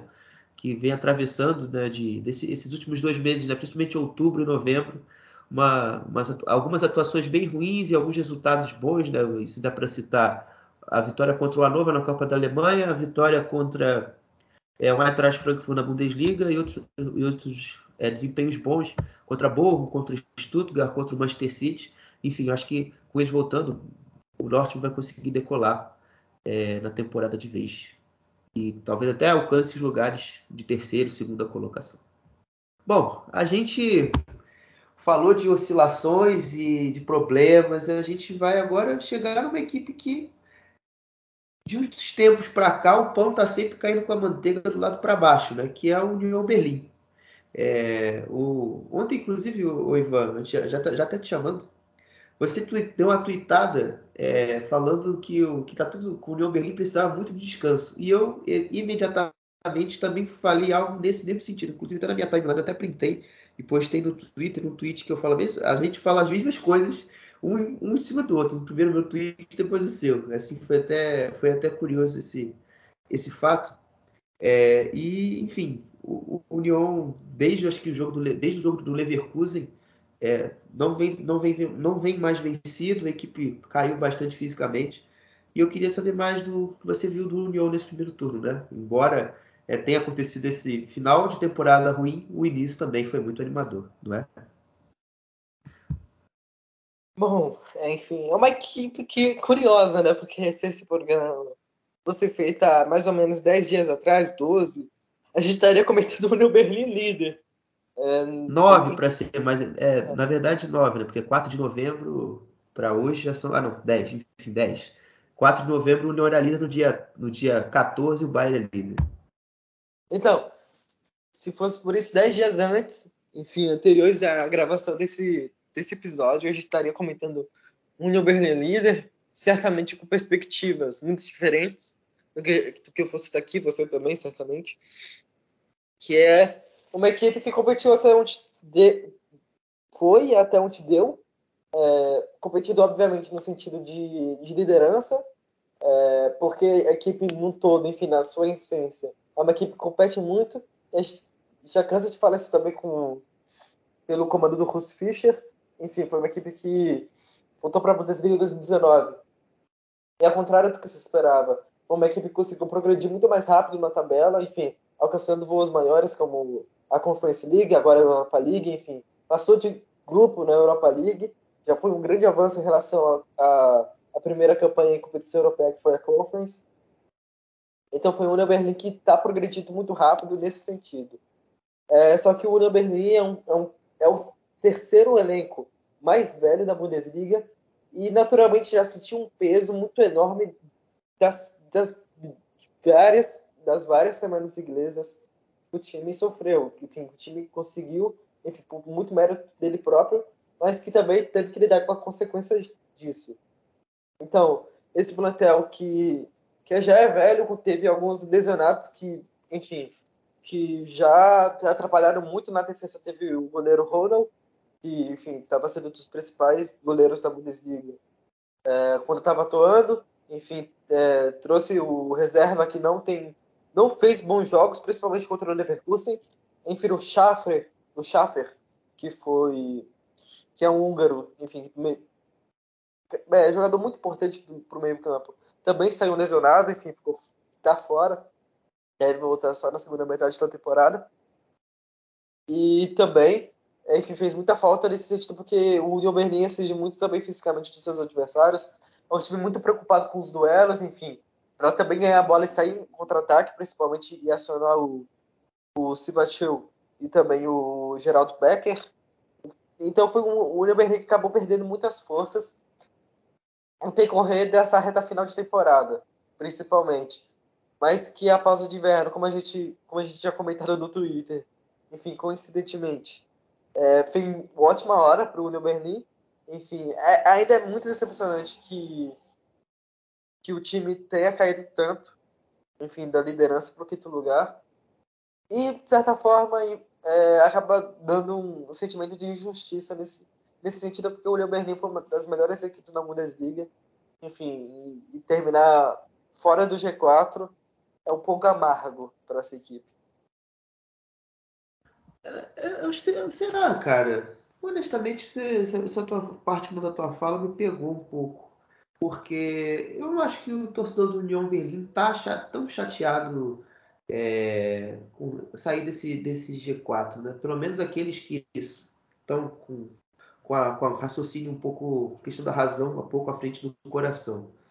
É, eu, acho, eu acho que, eu já disse no, né, em outra edição que eu acho que foi importante a liderança do Union para trazer novos protagonistas para a Bundesliga. Eu acho que os eventos Freiburg, que tá, meio que está voltando esse fenômeno, e o fenômeno União Berlim foram importantíssimos para a liga. Eu acho que mostrando força. E eu acho que a gente tem que mudar esses atores de Leverkusen, de Leipzig, de Dortmund, que, no meu ponto de vista, é, enfim, já já tiveram algumas chances de se provar equipes muito mais eficientes nos embates contra o Bayern e não digo só e não digo só em jogos é, confrontos diretos. Eu digo em momentos de decisão é, e, se, e, fracassaram essas equipes ainda como eu já, já vou até, já até ressaltando de novo meu ponto. Viveram essa experiência esse ano jogaram sem pressão e foram muito bem. Enfim é, já transpassando esse ponto. É, eu acho, e, assim, esse muito dessa queda desse desempenho também, eu acho que influencia muito na questão da cota de gols que o Bex e o Pefoc, né, ou seja, o Jordan Ziabache e o Geraldo Becker tiveram até a sétima rodada. E o que é curioso, né, que a gente, a gente, a gente já destacou o jogo entre União Berlim e, e Wolfsburg no sentido para o Wolfsburg. E eu vou trazer o sentido oposto, que é para o União Berlim. E, e, curiosamente, desde, aquele, desde, aquela, desde aquela partida, o desempenho de gols do Pefoc e do, e do, do Becker caiu drasticamente. É, se a, até aquela altura ali o Beck tinha sete gols, tinha sete, não, tinha seis gols e o Zia batia cinco. A, de lá para cá eles só marcaram um gol e o Zia batia marcou uma assistência. Então a queda deles também tem muito a ver com essa, com essa também queda do União Berlim, no sentido de ser uma equipe assertiva e uma equipe assertiva.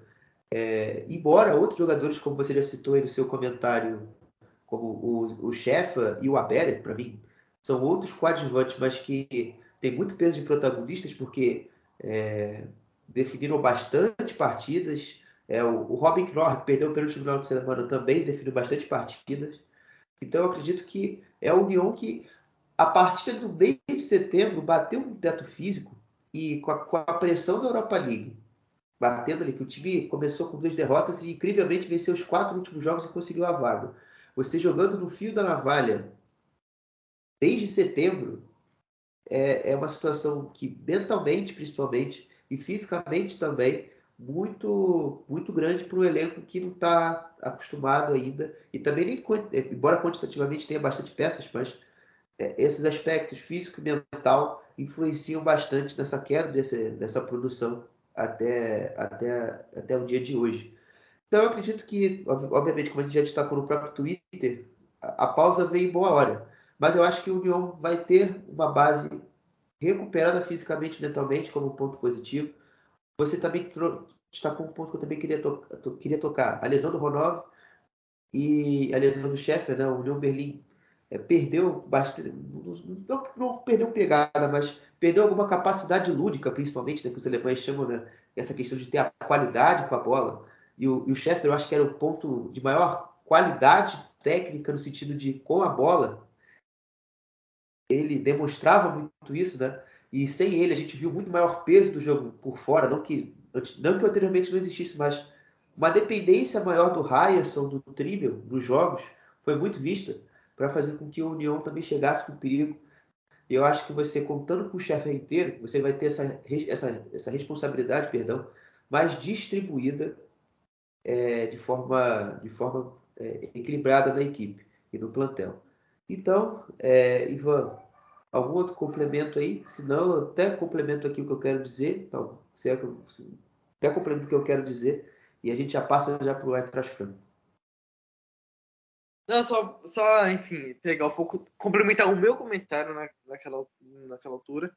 Que, enfim, foi o gosto da marca pro torcedor do Union Berlin, no sentido de ver sua equipe sair do, do primeiro, da primeira colocação e ir para a quinta colocação, porque eu acho que, enfim, independente do time, dependente das ambições dele, acaba sendo frustrante em algum, algum nível. É óbvio que a gente não vai exigir aqui. Eu acho que nem seria saudável. A gente fala isso aqui, que sei lá, o New poderia ser o novo Leicester nesse sentido, porque enfim, a gente, tava, a gente ainda está numa altura do campeonato muito curta, enfim, ainda falta muitas rodadas, e até, até chegar essa altura que a gente pode comentar sobre as definições que certos clubes vão brigar, na temporada. Enfim, já mudou muita coisa, já tem já vai ter passado muitas águas. Então é muito importante nesse sentido, mas enfim, imagino que se fosse um, um dos times nossos aqui, enfim, você o Dortmund, comigo o Gladbach, seria frustrante em algum sentido, mas enfim. Mas pro torcedor do Nubeni deve ser maravilhoso ver a equipe, enfim, brigando da parte de cima da, da tabela, enfim, como tem feito nas últimas duas temporadas. Então isso continua sendo interessante, enfim. E imagino também que o sentimento que prevaleça seja esse. Não, assim, é por isso que eu disse, é por isso que eu disse, o torcedor racional, é, ele vai, ele vai realmente, ele vai entender, foi legal o que aconteceu, mas não era o que a gente estava esperando, mas realmente o emocional, se fosse com o meu time, eu não vou negar não, também não posso ser hipócrita. Se fosse com o Dortmund, fosse com o Botafogo, principalmente, eu acho que eu estaria maluco, teria processo é, com a situação que teria acontecido. Não vou, não vou pagar de, de hipócrita, não. Uh, mas enfim, no momento que passa uma barata no meu pé e eu tô querendo matá-la, mas eu acho que ela saiu agora, ligado. É... Fazendo meu complemento que eu queria dizer, esse podcast, gente, quando não é o Xará, ele é uma tremenda, ele é um grande botequim é, com cerveja bastante gelada, porque eu não sou, não sou um cara que tem muito hábito de de rochear, eu tenho, tenho certa, certa dificuldade. Então, eu sempre tento, às vezes, trazer um ar mais leve para tentar compensar, talvez, alguma dificuldade que eu tenha de falar, de apresentar. Então, é, eventos geralmente mais cômicos comigo na, à frente, disso, à frente dessa, desse podcast acabam acontecendo. Enfim. É, Leonard Grill, eu acho que é um, é um ponto também que a gente deveria, é um, é, um, é um tópico assim, que a gente tem que grifar nessa campanha do União Berlim. Assim, ele é um jogador que começou na Alemanha como uma grande promessa do gol do Kaiserslautern, ficou muito tempo na reserva do Leverkusen até que foi parar no União Berlim. E assim como todo e qualquer goleiro, quando você não joga há muito tempo, você perde o ritmo de jogo, você fica precisa aperfeiçoar as coisas, mas é uma posição que assim, eu acho que do tempo de inatividade, eu acho que é que mais sofre. Porque você perde totalmente a, a questão do timing das jogadas, enfim, do reflexo. Olha o Zippel no Glasgow, por exemplo. O Zippel o Ivan, o Ivan sabe. O Ivan acho que passou uns apuros aí com o Zippel que. É melhor nem falar, melhor nem falar. Eu aí, não conheço. Não conheço. Aí, aí, o Ivan já. Você, pela, pela voz dele, você já mata logo como ele ficou feliz com o Zippel no gol do Gladbach. Então é uma posição muito ingrata nesse sentido.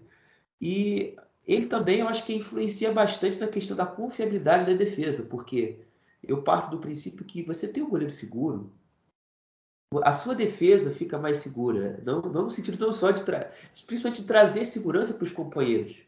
E pode eu, eu ver, e você às vezes notava, mesmo que minimamente, uma certa insegurança que os jogadores é, do União têm com, com o Gril no gol.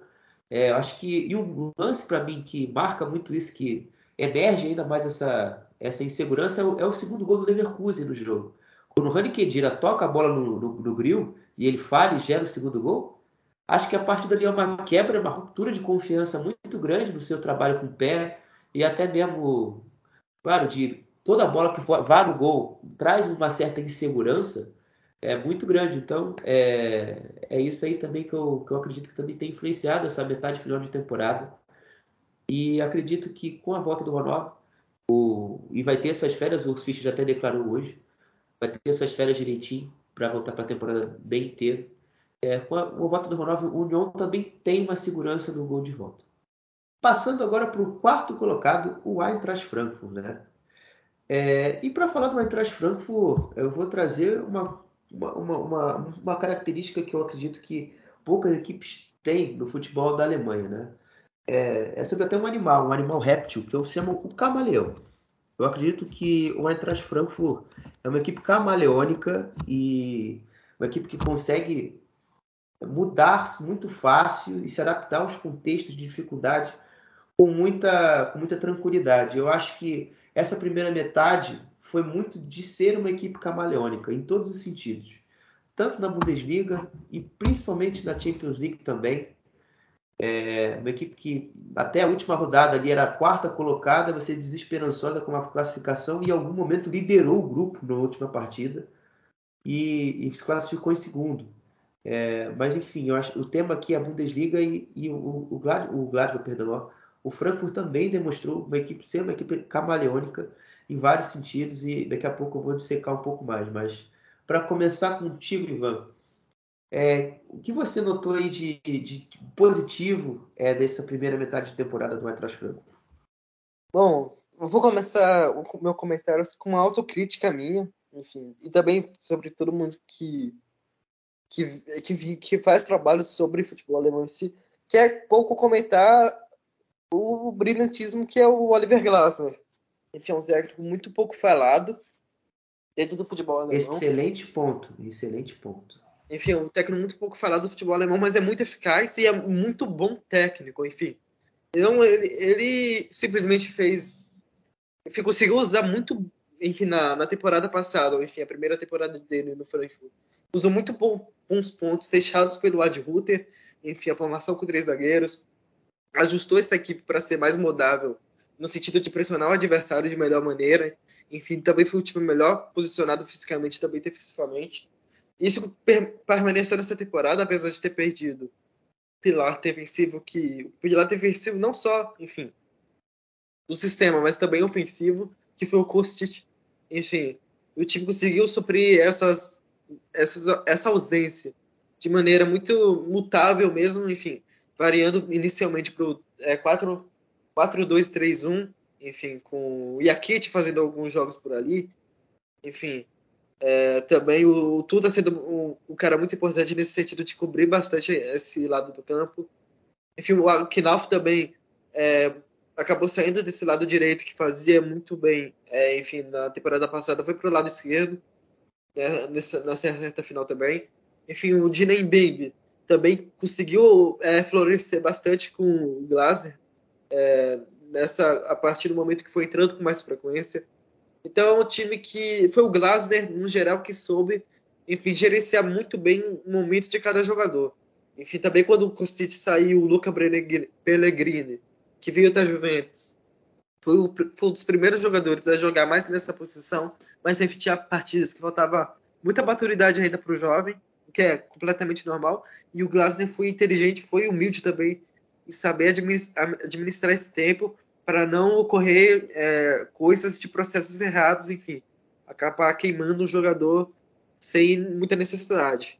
Eu, e eu acho que o ponto alto, enfim, para complementar a análise, é, é, o trio da frente, enfim, o Coates, o Lindstrom, enfim, o Colomani também, que são jogadores, hum, enfim, que tecnicamente são muito bons.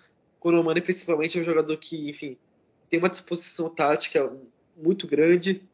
Tecnicamente também é um jogador muito interessante. É, fisicamente também é, traz aquilo que o, o Frankfurt não tinha desde o Antera Silva. Isso foi muito importante.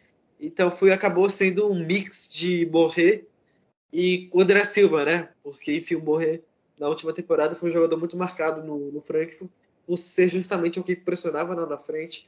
Enfim, não, não tinha bola morta com ele. E o Colomani trouxe enfim, esse faro de gol alinhado à, à disposição que ele tem.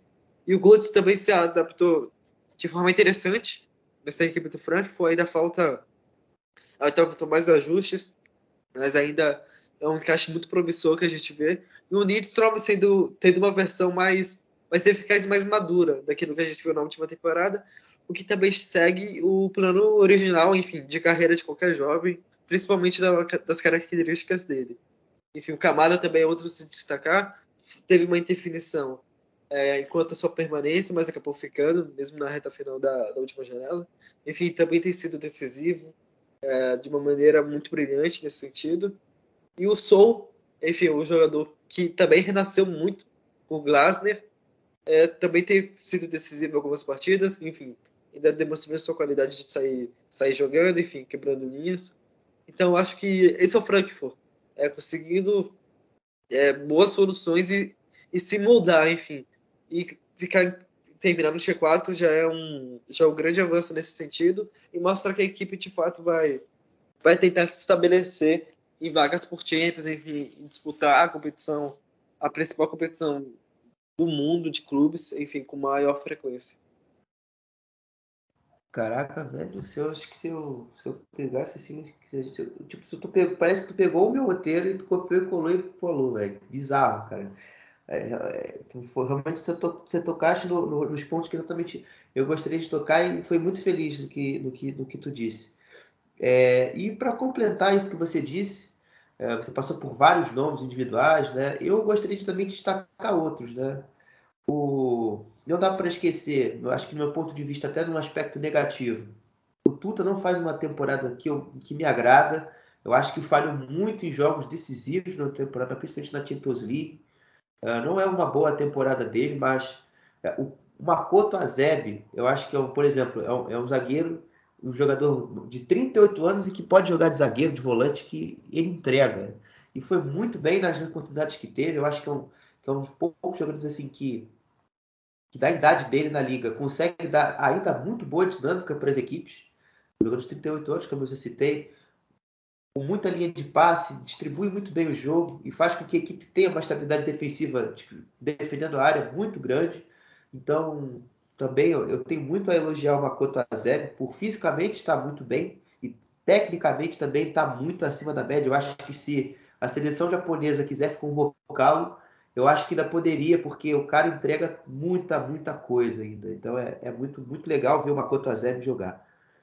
É, e também, uh, você citou o Pellegrini, o Dylan também você cita.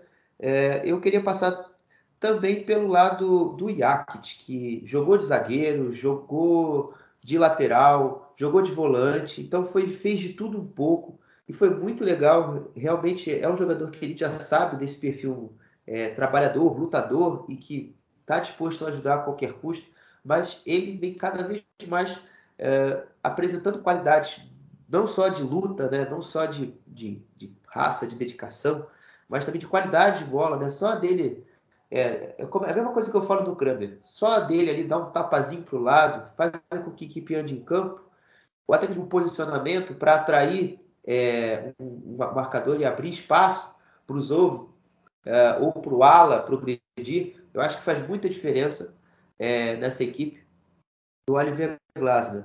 Uh, outro jogador que, que, também eu gostaria de falar é, é o Borré, é, que como caiu um pouco mais em desuso né, nessa temporada, um jogador que já pediu para sair e que, e que realmente, eu acho que na temporada passada, em muitos jogos, o Eintracht Frankfurt perdeu pontos era por falta de um jogador de maior qualidade física no jogo é, mais, no jogo mais direto, um jogo de que a imposição física fosse é muito necessária. Porque o Glad, o Glad, perdão, o, o Eintracht Frankfurt não tinha a capacidade de ter o escape. E com o Colomboani, é como o Ivan disse, é a fusão do André Silva e do Borré. Então você conseguiu encontrar em um cara tudo aquilo que você precisava. E o Borré, eu acho que realmente ele já está querendo sair. Eu acho que a tendência é que ele realmente deva sair. E também para poder jogar, enfim. Porque é um jogador que tem alguma qualidade, já mostrou ser um cara decisivo.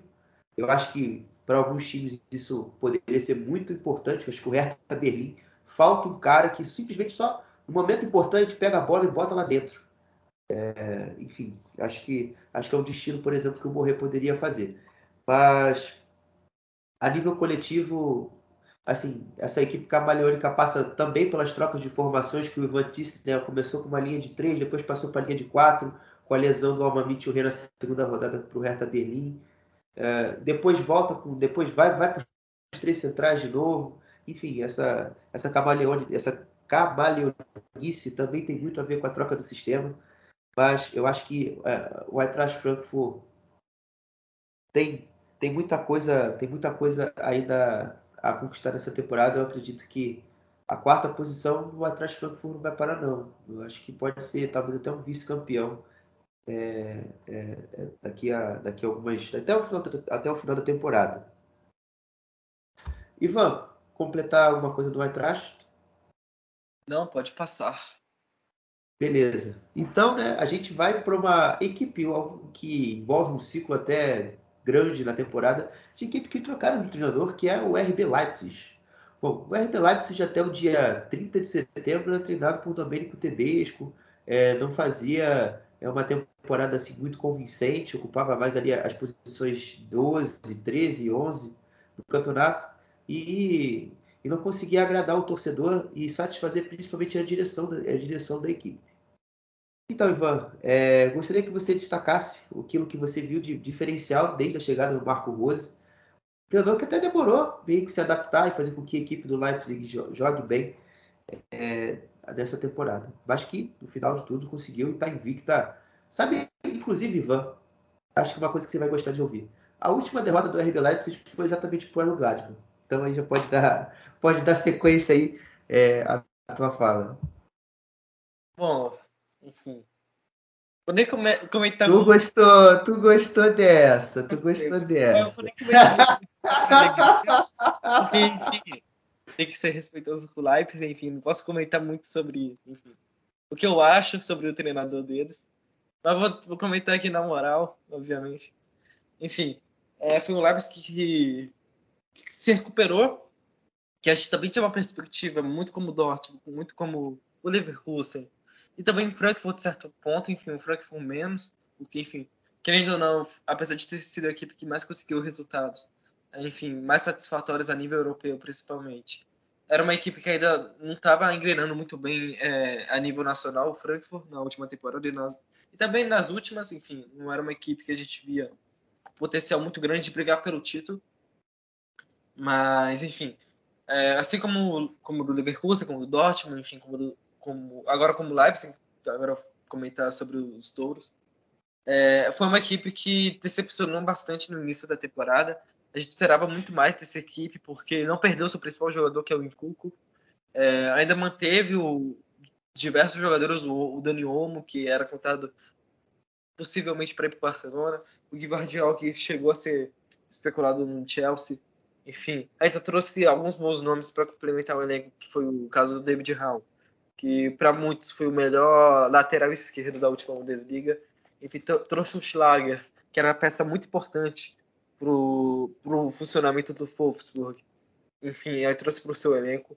Então, ainda, ainda teve, conseguiu manter o, o Soboslai, que era uma dúvida se continuava ou não, é, na última janela.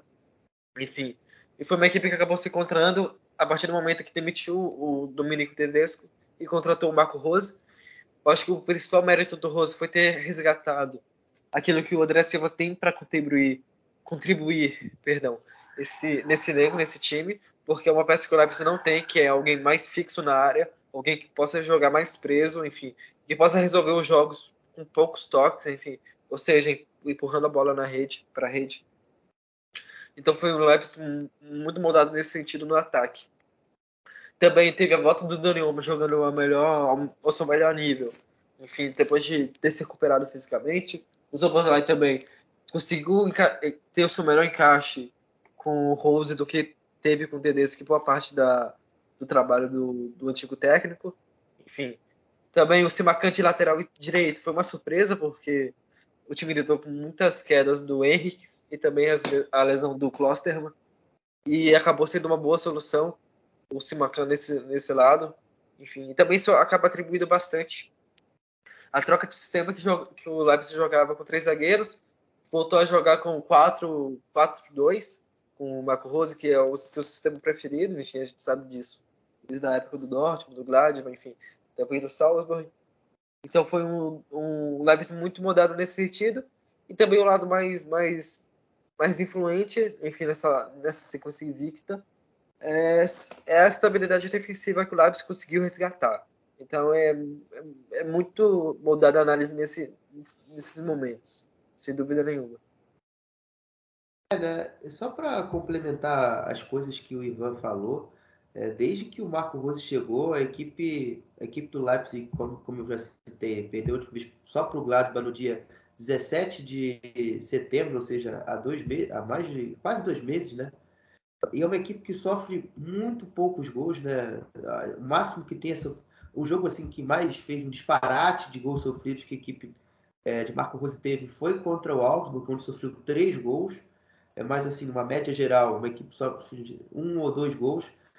Mas o que me agrada também a ver é uma equipe que faz aquilo que boa parte de coisas que fez no Dortmund, é uma equipe que gosta de circular bastante a bola, é esperar o melhor momento para conseguir o avanço, mas diferente do jogo do Dortmund, a equipe consegue ter a fluidez, consegue é, rodar a bola melhor. Eu acho que principalmente também quando consegue sair à frente do placar, é, é uma equipe que eu acho que e aí vai muito também da mentalidade da equipe do Dortmund. É uma equipe que depois que faz o gol é, é, consegue se ficar bem organizada e não se desfoca da partida. É, isso também é um ponto que, principalmente no Dortmund, pegou muito. É, e consegue entregar o resultado. É, você teve partidas, eu acho que emblemáticas, né? A vitória, a vitória é, é para o Real Madrid por 3 a 2 eu, eu, não consigo também desconsiderar esse empate é, contra o Augsburg, porque ele estava perdendo o jogo de 3 a 0 empatou o jogo em 3 a 3 também como um jogo emblemático. É, tem a vitória na abertura é, do trabalho do Rose contra o Dortmund por 3 a, contra o Dortmund por 3 a 0. Enfim, é, é um Leipzig que eu acho que está trilhando um caminho positivo, vai conseguir é, fechar, eu acho que bem a temporada. Acho que também não precisa ter muito ajuste do elenco, né? Eu, e é muito legal também o que aconteceu, por exemplo, com o Mozi Macan, um jogador que era um zagueiro e que se descobriu um lateral direito muito eficiente e que entrega legal é, para o modelo. É, tem alguma qualidade na saída de bola, consegue às vezes fazer bem o que o Moquelê fazia muito, né? Ele foi para o PSG é, entregar, enfim, é um jogador que também evoluiu bastante com o Marco Rose. E o mas assim, para fechar o tema Leipzig, se é que Ivan, você gostaria de complementar algo? Não, pode passar, passar reto. Não, beleza. Então, para fazer o meu complemento, É, eu, eu também atribuo muito desse sucesso do Leipzig no ataque, principalmente, uma equipe que marcou 30 gols na temporada, as, as jogadas em bola parada, né? Porque dos 30 gols, 3 de pênalti, 2 de falta, já são 5. E 5 de cabeça, ou seja, 10. Um terço dos gols é, tem alguma jogada de cabeça, de bola parada, é, tá na origem. Então, a bola parada também tem sido amiga do Leipzig é, nessa boa campanha.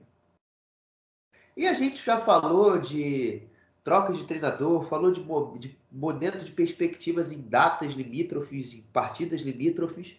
E agora a gente vai falar, eu acho que, que o tempo, que, por exemplo, o tempo é o melhor remédio, né? É, o tempo, às vezes, é, é o vinho que, quando fica velho, fica mais gostoso, como os sommelier de vinho, e até mesmo quem, quem gosta de tomar um vinhozinho, de vez em quando, sempre prefere uh, um, um vinho com uma uva de origem um pouco mais, mais antiga, que é o Christian Streich e Freiburg, né? essa combinação aí que já é junta há mais de 10 anos, já quase 11 anos, é de Christian Streich e Freiburg, que essa temporada surpreendentemente ocupa a segunda colocação da época da temporada, já chegou a liderar e, e com bons desempenhos, né? É, e Ivan, que você viu que é de relevante dessa equipe do Freiburg aí nessa, nessa temporada? Acho que o principal mérito, enfim, do, do Strash nessa segunda segunda parte de temporada foi foi manter o Freiburg, enfim, com força de expressão, obviamente, com um passo maior que a perna, porque o Freiburg é, saiu de uma temporada 2021, é, enfim, completamente fora de consideração de estar onde está hoje, enfim, não só dessa temporada específica em segundo lugar, mas também em competição europeia, enfim, que nem foi na temporada passada, competindo no, no topo da tabela nesse sentido. Então foi um passo maior que a perna no sentido bom, enfim. Não foi algo que, enfim, foi desnecessário e que o time se atrapalhou, que o clube em si se atrapalhou. Muito pelo contrário, o time conseguiu, enfim, ter etapas muito relevantes na, na, na sua construção para chegar até hoje, que foi, enfim, a mudança de estádio, enfim, para um estádio mais moderno, enfim, que poderia ser mais atrativo para o seu torcedor, no sentido de arrecadação também, enfim, de ver o seu time mais forte. Mas enquanto clube, o time evoluiu bastante e cresceu bastante nesse sentido. Agora falando das quatro linhas, foi um Freiburg que foi muito assertivo no mercado e que conseguiu preencher lacunas que, que eram necessárias. Enfim, o, o foi, foi uma adição muito importante nesse sentido, porque é alguém que poderia fazer a ala direita, lateral direito, e também poderia jogar de zagueiro, tanto que vem fazendo meio que esse papel é, nas últimas partidas, enfim, no decorrer dessa temporada. O Kubler também tem ganhando, ganhando chances nessa posição. De resto, tem o Gregoriti, que foi uma adição e tanto. Enfim, foi uma, foi uma operação também de muita criatividade, porque enfim, veio numa troca com. Enfim, envolvendo o Demirovic e o Gregoriti, obviamente.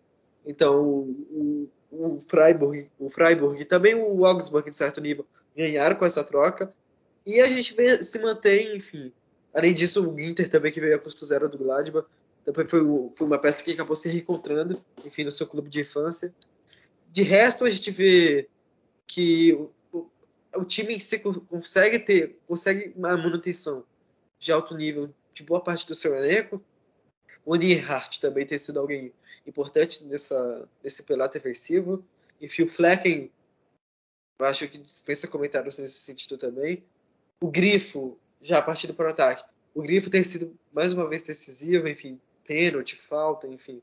Acho que é um jogador muito, muito técnico, mais técnico desse Freiburg, sem nenhuma dúvida. E também da Bundesliga. E o Gunther também tem sido muito consistente, atuando como lateral esquerdo, ela, também esquerda. Enfim, tanto que rendeu a convocação dele para a Alemanha. Então é um Freiburg que tem, que tem feito bom trabalho enfim, de manter a consistência, que é necessária para chegar ao, ao segundo lugar da Bundesliga.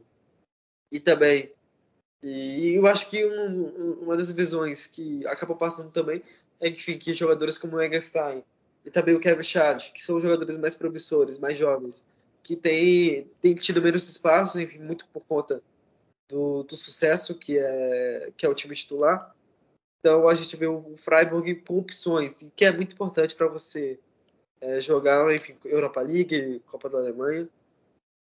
E também a Bundesliga com uma regularidade boa, enfim, conseguindo resultados. Cara, eu acho que se a gente fosse fizer um check de coisas é, para dar sucesso, é, eu acho que o Freiburg, eu acho que ele, nessa temporada ele fez o check em tudo. Usar a base. Inter, Sildilha, muito utilizados e jogando bem. Ponto. Trazer um jogador que é decisivo, faz gols. Gregorite, check. Trazer um jogador de dar mais capacidade de drible, de velocidade, de improviso. Check. Quieré e Doan. Cara, assim, é... o Freiburg é um case que. Acho que assim, eu discordo até do teu comentário inicial quando você fala que eles não vinham preparando o terreno para chegar à Europa. Eu acho que a temporada 19-20 já foi. Eles não conseguiram. Eles chegaram ali em algum momento a ocupar a sexta, quinta colocação, mas o empate ali no final da temporada contra o Eintracht Frankfurt em 3 a 3 fez com que a equipe saísse e depois não conseguisse reverter a situação. E terminou a temporada em sétimo, oitavo. Naquela época, o, por exemplo, o sétimo colocado vem para a Conference. Na vigésima, na, na temporada, perdão, 2021, a mesma situação, perdeu um, jogo, perdeu um ponto em um jogo importante e também não conseguiu atingir o objetivo e terminou ali em oitavo. Então, assim, eles já viam já para falar, estou chegando, uma hora eu vou conseguir. E na temporada passada, é, enfim, atingiram esse objetivo, então atualmente jogando na Europa League. É, mas já, já, já mudando um pouco do meu tempo, é, você, eu já citei o Sildilha, eu citei, eu citei outros jogadores individualmente, mas a nível coletivo, eu acho que é o Freiburg mais envolvente, mais, um dos Freiburgs mais divertidos de ver jogar. Eu acho que talvez seja até o mais divertido de toda a era Strais, porque reúne é, a qualidade individual grande de Doan de e de Querer, né? a capacidade deles de combinarem passes, de se procurarem. O do Doan, principalmente, de cortar por dentro, driblar, chegar no, chegar no meio campo, finalizar, ou até mesmo ali na, na entrada da área, chutar de fora e finalizar. Tem a capacidade artilheira, como já citei também, do Gregorite de bater a bola no peito, faz com que tipo, faz com que a equipe ganhe campo, arraste o defensor e abra o espaço do que vem de trás, e faz com que o Freiburg consegue ter essa fluidez na organização ofensiva. Tem os cruzamentos do Grifo e do Gunter, que já não são tão novidades assim, mas que os dois se entendem muito bem, conseguem gerar jogo muito bem, seja de bola parada, seja com a bola rolando, com a bola no pé. E você tem qualidade também na saída de bola. Se você perder o Schlotterbeck, você ganhou o Max Guita, que faz uma temporada muito boa, muito diferente do que ele terminou no, no Gladbach na, temporada passada. Ele e o Liam Hart, no final da temporada, no final desse primeiro ciclo de temporada, fizeram jogos um pouco ruins, principalmente o Liam Hart, que eu até critiquei aqui no podcast. Mas o Guita foi um pouco mais regular e fez com que a equipe ganhasse consistência. E acho que, por exemplo, como eu citei lá atrás no União a questão da pressão, o Freiburg sentiu isso ali até o jogo do Hertha Berlim, que eles empatam, e depois já viu o jogo do Bayern, tem uma sacolada de 5. Aí o beleza, perdemos a liderança, vamos agora nos reagrupar. Mas eu acho que um ponto fundamental que fez com que o Freiburg também se recuperasse dessa crise de resultados melhor que o, que o Union Berlim tenha sido a, a Europa League.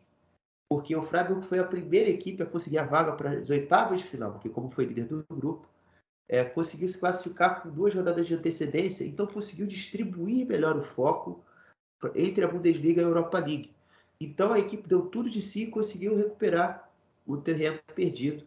É tanto que só tem uma derrota depois desse jogo do, do, do, do Bayern, que foi para o Leipzig na quarta-feira.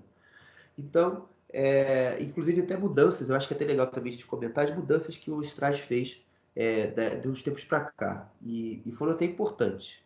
Eu citei no, meu, no, último podcast a entrada do Kubler. Eu acho que é uma mudança importantíssima para explicar.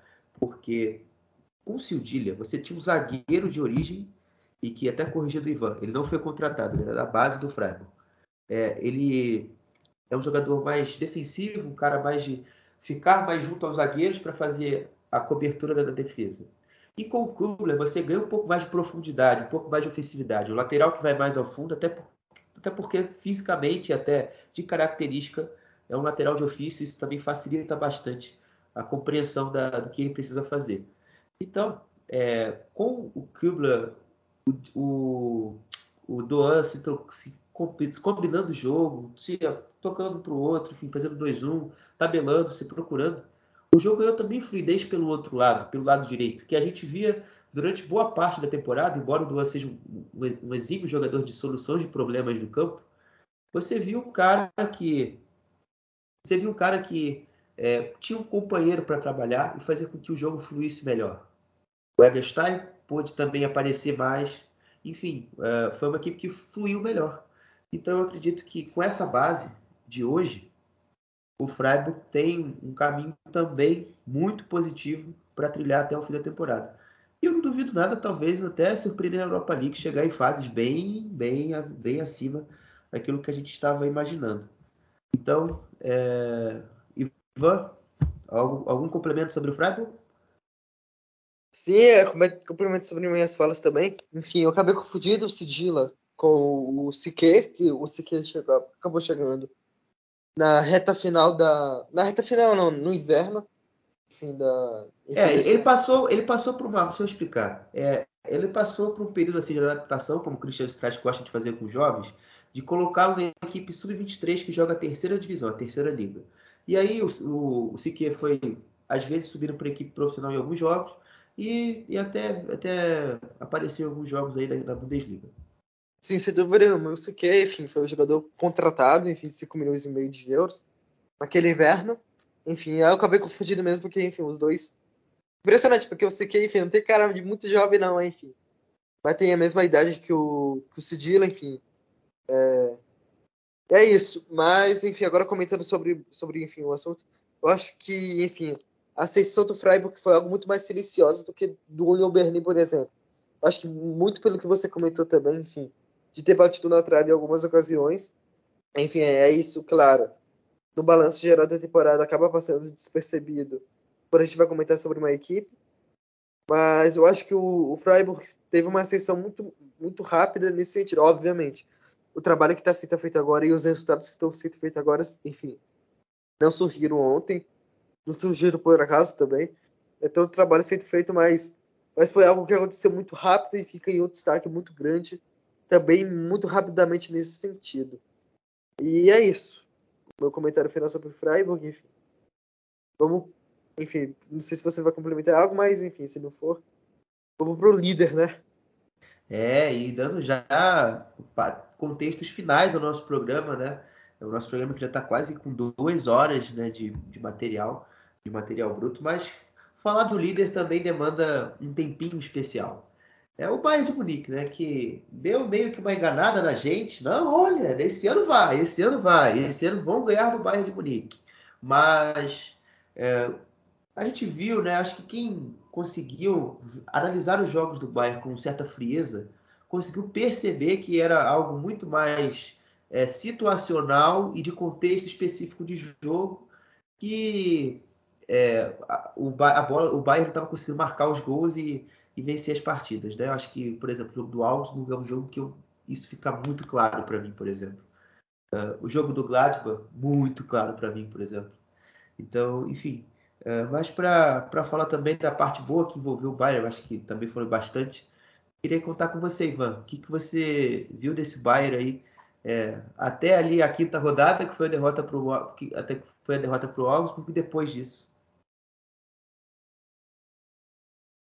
Bom, eu acho que no geral foi o Bayern que tem sido o Bayern, enfim, dos últimos 11 anos, 10 anos que, que ganhou a Bundesliga de maneira consecutiva. O Bayern, enfim, avassalador, que não tem, não tem dado muita margem, mas foi o Bayern que atravessou algumas desconfianças, principalmente após a saída do, do Lewandowski, mas que na sua essência de golear, enfim, fazer gols, acabou por não não sofrer tanto, apesar de ter partidas como, por exemplo, contra o Augsburg, que claramente faltava alguém de fazer esse gol. Fazer esses gols, né? Enfim, ser o, o cara que só colocaria a bola para dentro. Enfim, apesar do Lewandowski não ter sido só isso no Bayern. Mas enfim, comentando sobre o que é a equipe na, na temporada, acredito que dos pontos negativos que, que o Bayern apresentou nessa temporada eu acho que o principal deles é que deu muita margem para alguns adversários, não só na tabela da Bundesliga, mas em, é, em confrontos diretos, como foi o caso contra o Union Berlin, enfim. Obviamente, não estou falando que o, que o Bayern, enfim, é, abaixou, abaixou o ritmo contra o Union, enfim. Mas, diferente do que a gente tem se acostumado e que a gente vê do Bayern sempre, foi um time que acabou se complicando com um adversário ou outro a mais do que só com o Gladbach, enfim, ou com algum outro no, no decorrer da, da, das últimas temporadas. Então foi um Bayern que acabou dando muita margem para os adversários. Mas no, geral foi um Bayern que, que conseguiu achar boas soluções no seu elenco, principalmente para substituir o Lewandowski. Enfim, o, o Mané que foi mais idealizado como alguém, enfim, mais de ataque, mais de frente, que poderia assumir essa responsabilidade. Não foi alguém que, que de fato teve esse papel, foi alguém que mais foi se moldando que o time precisava no momento. E o Choupo-Moting, que se reinventou praticamente nesses últimos jogos, foi um grande nome nesse sentido da equipe. É, então é, é, um, é um Bahia que conseguiu se moldar muito no ataque. Enfim, teve alguma, algum, alguma queda do Gnabry em determinado momento, mas já nessa reta final se recuperou muito bem. Enfim, o, o Sané também conviveu com lesões, mas enfim, é um jogador extremamente talentoso, enfim, um dos melhores nesse sentido de talento que a gente tem no mundo hoje. É um jogador que, que transporta talento nesse sentido. Enfim, tem o Kimmich que continua sendo brilhante na sua função, o Miller que, que diminuiu o destaque dele, mas ainda continua sendo pilar, uma liderança nesse sentido. Enfim, eu acho que o principal nome dessa campanha é o Jamal Musiala, o jogador que, que é a cara desse Bayern, no sentido de um Bayern mais, mais dinâmico, um Bayern que pode, pode fazer mais de uma função, que tem um ataque muito dinâmico entre, entre Gnabry, enfim, Sané, Coman, Moting, enfim, o Theo quando entra também. Então eu acho que é um Bayern que é muito moldado nisso, que que viu o Musiala, um dos grandes jogadores da Bundesliga, enfim, se não for o melhor jogador da Bundesliga, é, tá entre os, entre os três, sem nenhuma dúvida. Então, o Bayern muito simbólico em algumas, alguns, alguns jogadores individualmente falando. É? Eu acho que eu diria também que é o Bayern da transição, né? A gente tá, essa palavra está até um pouco na moda, né? Com uma, com uma transição de governo que a gente consegue ver isso de forma mais clara, né? principalmente por conta das lesões, né? que ó, não eu acho que não consegue, a gente não consegue excluir é, como muito muito vivas nesse plantel do Bayern desse ano, né? e, e, muito personificada também no Thomas Miller e no Neuer.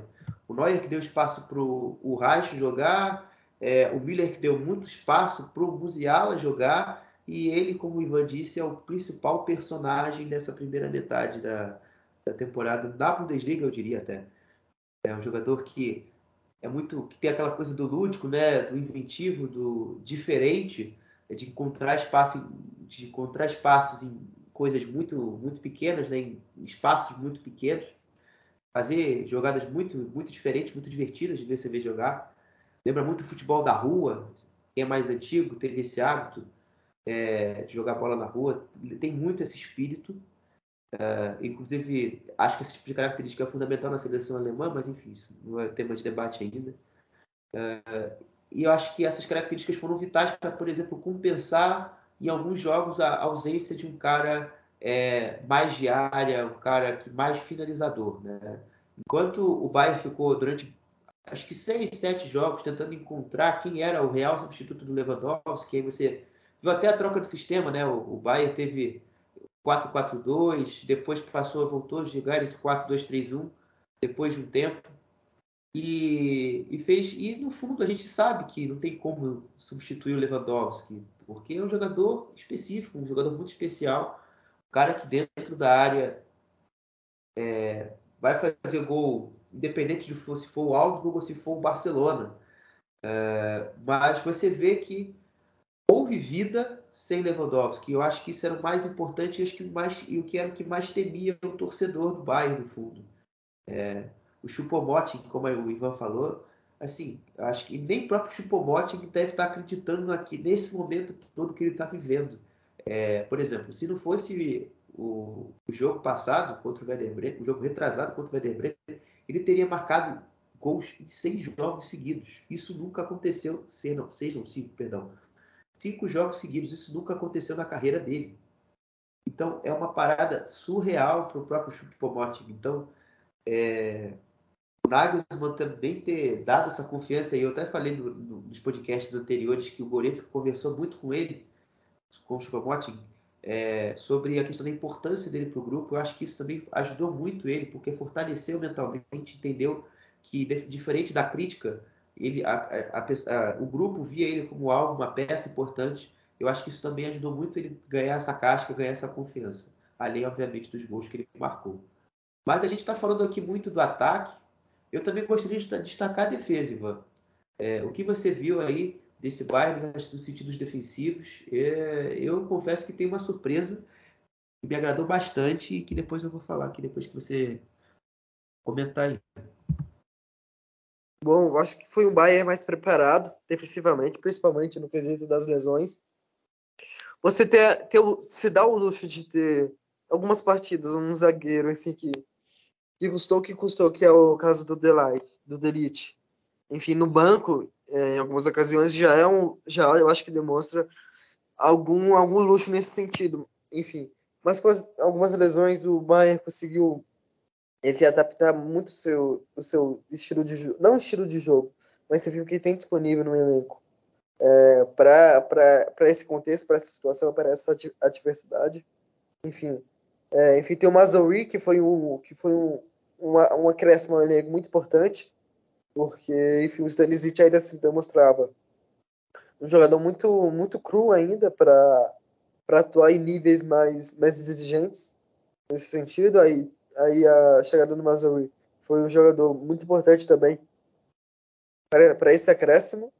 Enfim, também a gente vê o Pavar que não só é, com a chegada do Mazoui, enfim, teve enfim uma, uma, uma ameaçada na titularidade dele, enfim, o que acabou forçando ele voltar a um bom nível. Mas também abriu margem para ele voltar a ser um zagueiro em determinados jogos, que acabou enfim, ajudando nesse sentido. O Pamecano, que é um jogador, enfim, que é muito bom, um zagueiro muito bom, enfim, que é um zagueiro rápido, um, jogador, um zagueiro muito bom em duelos, mas que em, em muitas situações ainda não passava uma maturidade e uma confiança, e, é, porque ainda falhava em situações chave de uma partida. Demonstra uma maior maturidade, uma evolução nesse sentido. Enfim, o Davis também voltou de, depois de, de, uma lesão, enfim, de uma questão do Covid também, ao seu melhor nível nessa temporada do que na última. Então foi, foi, foi eu imagino que seja um Bayern defensivamente melhor preparado e com melhores definições, melhores é, pré-sistemas, enfim, sistemas de jogo mesmo para se adaptar a adversidades, enfim, e os problemas que, que lidam durante alguma partida. É, né? É, você, tá, você passa o jogador por uma imposição. Eu vou, eu vou falar, acho que para mim o principal nome. Eu acho que muita gente talvez focalize, centralize o grande destaque no Delite ou no Manuel Neuer, mas é o Neuer acho que a gente precisa falar muito, que é muito chovendo molhado, mas acho que o Pamecano foi uma grande temporada, uma grande primeira metade de temporada dele, cara, porque é muito legal meio que uma redenção dele, porque a gente está vendo o Pamecano que de fato ele joga bola. É, não é aquele da temporada passada, até da retrasada. Ele já vinha duas temporadas jogando bem mal, bem mais oscilante do que o comum. E ele voltou a ser um jogador seguro, voltou a ajudar na saída de bola muito bem, defender, é, que a, galera da análise tática chama muito de controlar a profundidade. Está controlando muito bem a profundidade, está correndo para trás bem, então está tá, tá se impondo no lance de velocidade, nos lances físicos, nos duelos. Então, eu acho que ele trouxe muita segurança para o sistema defensivo do Bayern, ou melhor, voltou a trazer muita segurança para o sistema defensivo do Bayern. E, e, é um ponto que, por exemplo, uh, o Bayern não tinha na temporada passada e que você vê que só com a melhora dele, todo o sistema cresceu. É, obviamente que não tem apenas a colaboração dele, mas assim, ele está jogando no nível certo, por assim dizer, fez com que o Bayern sofresse menos. embora a gente sabe que todos os jogos envolvem alguma, alguma peculiaridade, né, e a maioria das equipes que enfrentou o Bayern esse ano apostaram muito mais é, na bola longa visando os atacantes do que em si tentar atrair o Bayern e gerar o espaço e fazer com que o Bayern tivesse que fazer uma transição defensiva, uh, como eu posso dizer, correr, tendo, tendo, que voltar mais rapidamente ao campo de defesa, né? É, o Bayern também foi muito inteligente, obviamente lá na frente também, para induzir esse comportamento da bola longa para o seu adversário. Mas, tirando isso, uh, o, o Pamecano, para mim, acho que foi a principal peça desse sistema defensivo. Você também trouxe o ponto dos reforços, né? um deles, pelo menos. É, o, o, o Gravenbert, entre aspas, ficou muito mais escondido né? e até criticou bastante a conduta do Julian Nagelsmann de minutos na, na, da equipe da temporada mas eu acho que o Maslow, a chance que ele teve, ele conseguiu agarrar muito bem. É, eu tem vários jogos assim que eu vi dele nesse ano que me agradaram bastante. Eu acho que tem contra o mais, por exemplo, da vitória de 6 a 2 que ele faz um jogo absurdo de bom. É, apareceu para dar pré-assistência, apareceu no ataque, é, iniciou jogada de, de, gol, enfim, ele fez tudo, defendeu bem. Então, defendeu bem nem tanto, né? Porque o jogo do mais ali, o Aaron Martin até fez certo chover. Mas, enfim, teve uma temporada onde ele teve minutos e foi muito bem. Conseguiu atender aquilo que o Bayern queria, né? Um lateral firme no ataque e bem ok, bem razoável na, na defesa. Então, acho que esses são dois pontos que a defesa do Bayern está tá bem, muito bem ajustada e muito bem é, posicionada. Então, é, algo a acrescentar aí do, do Bayern de Munique, né? Eu espero que não tenha passado nada, é, deixado passar nada do Bayern. Uma coisa? Acho que eu acredito que a gente foi perfeito naquilo que a gente comentou.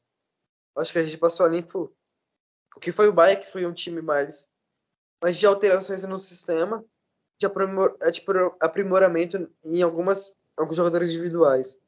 Acho que principalmente foi isso e acho, acredito que a gente tenha passado a limpo.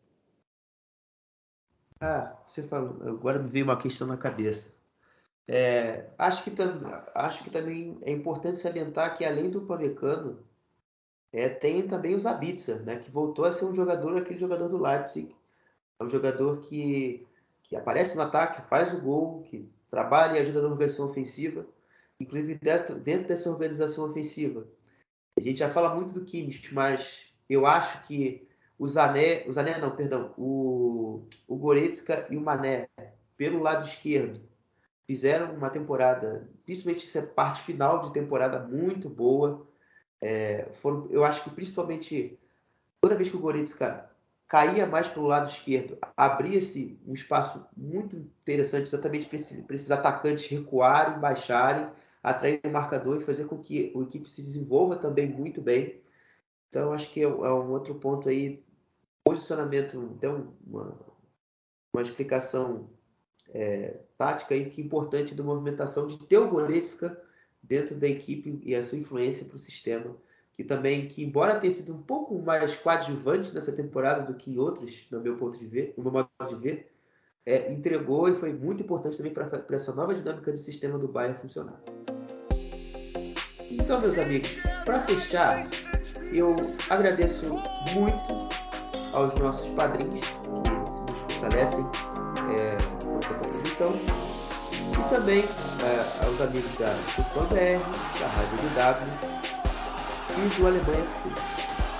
Dito isso, um grande abraço a todos e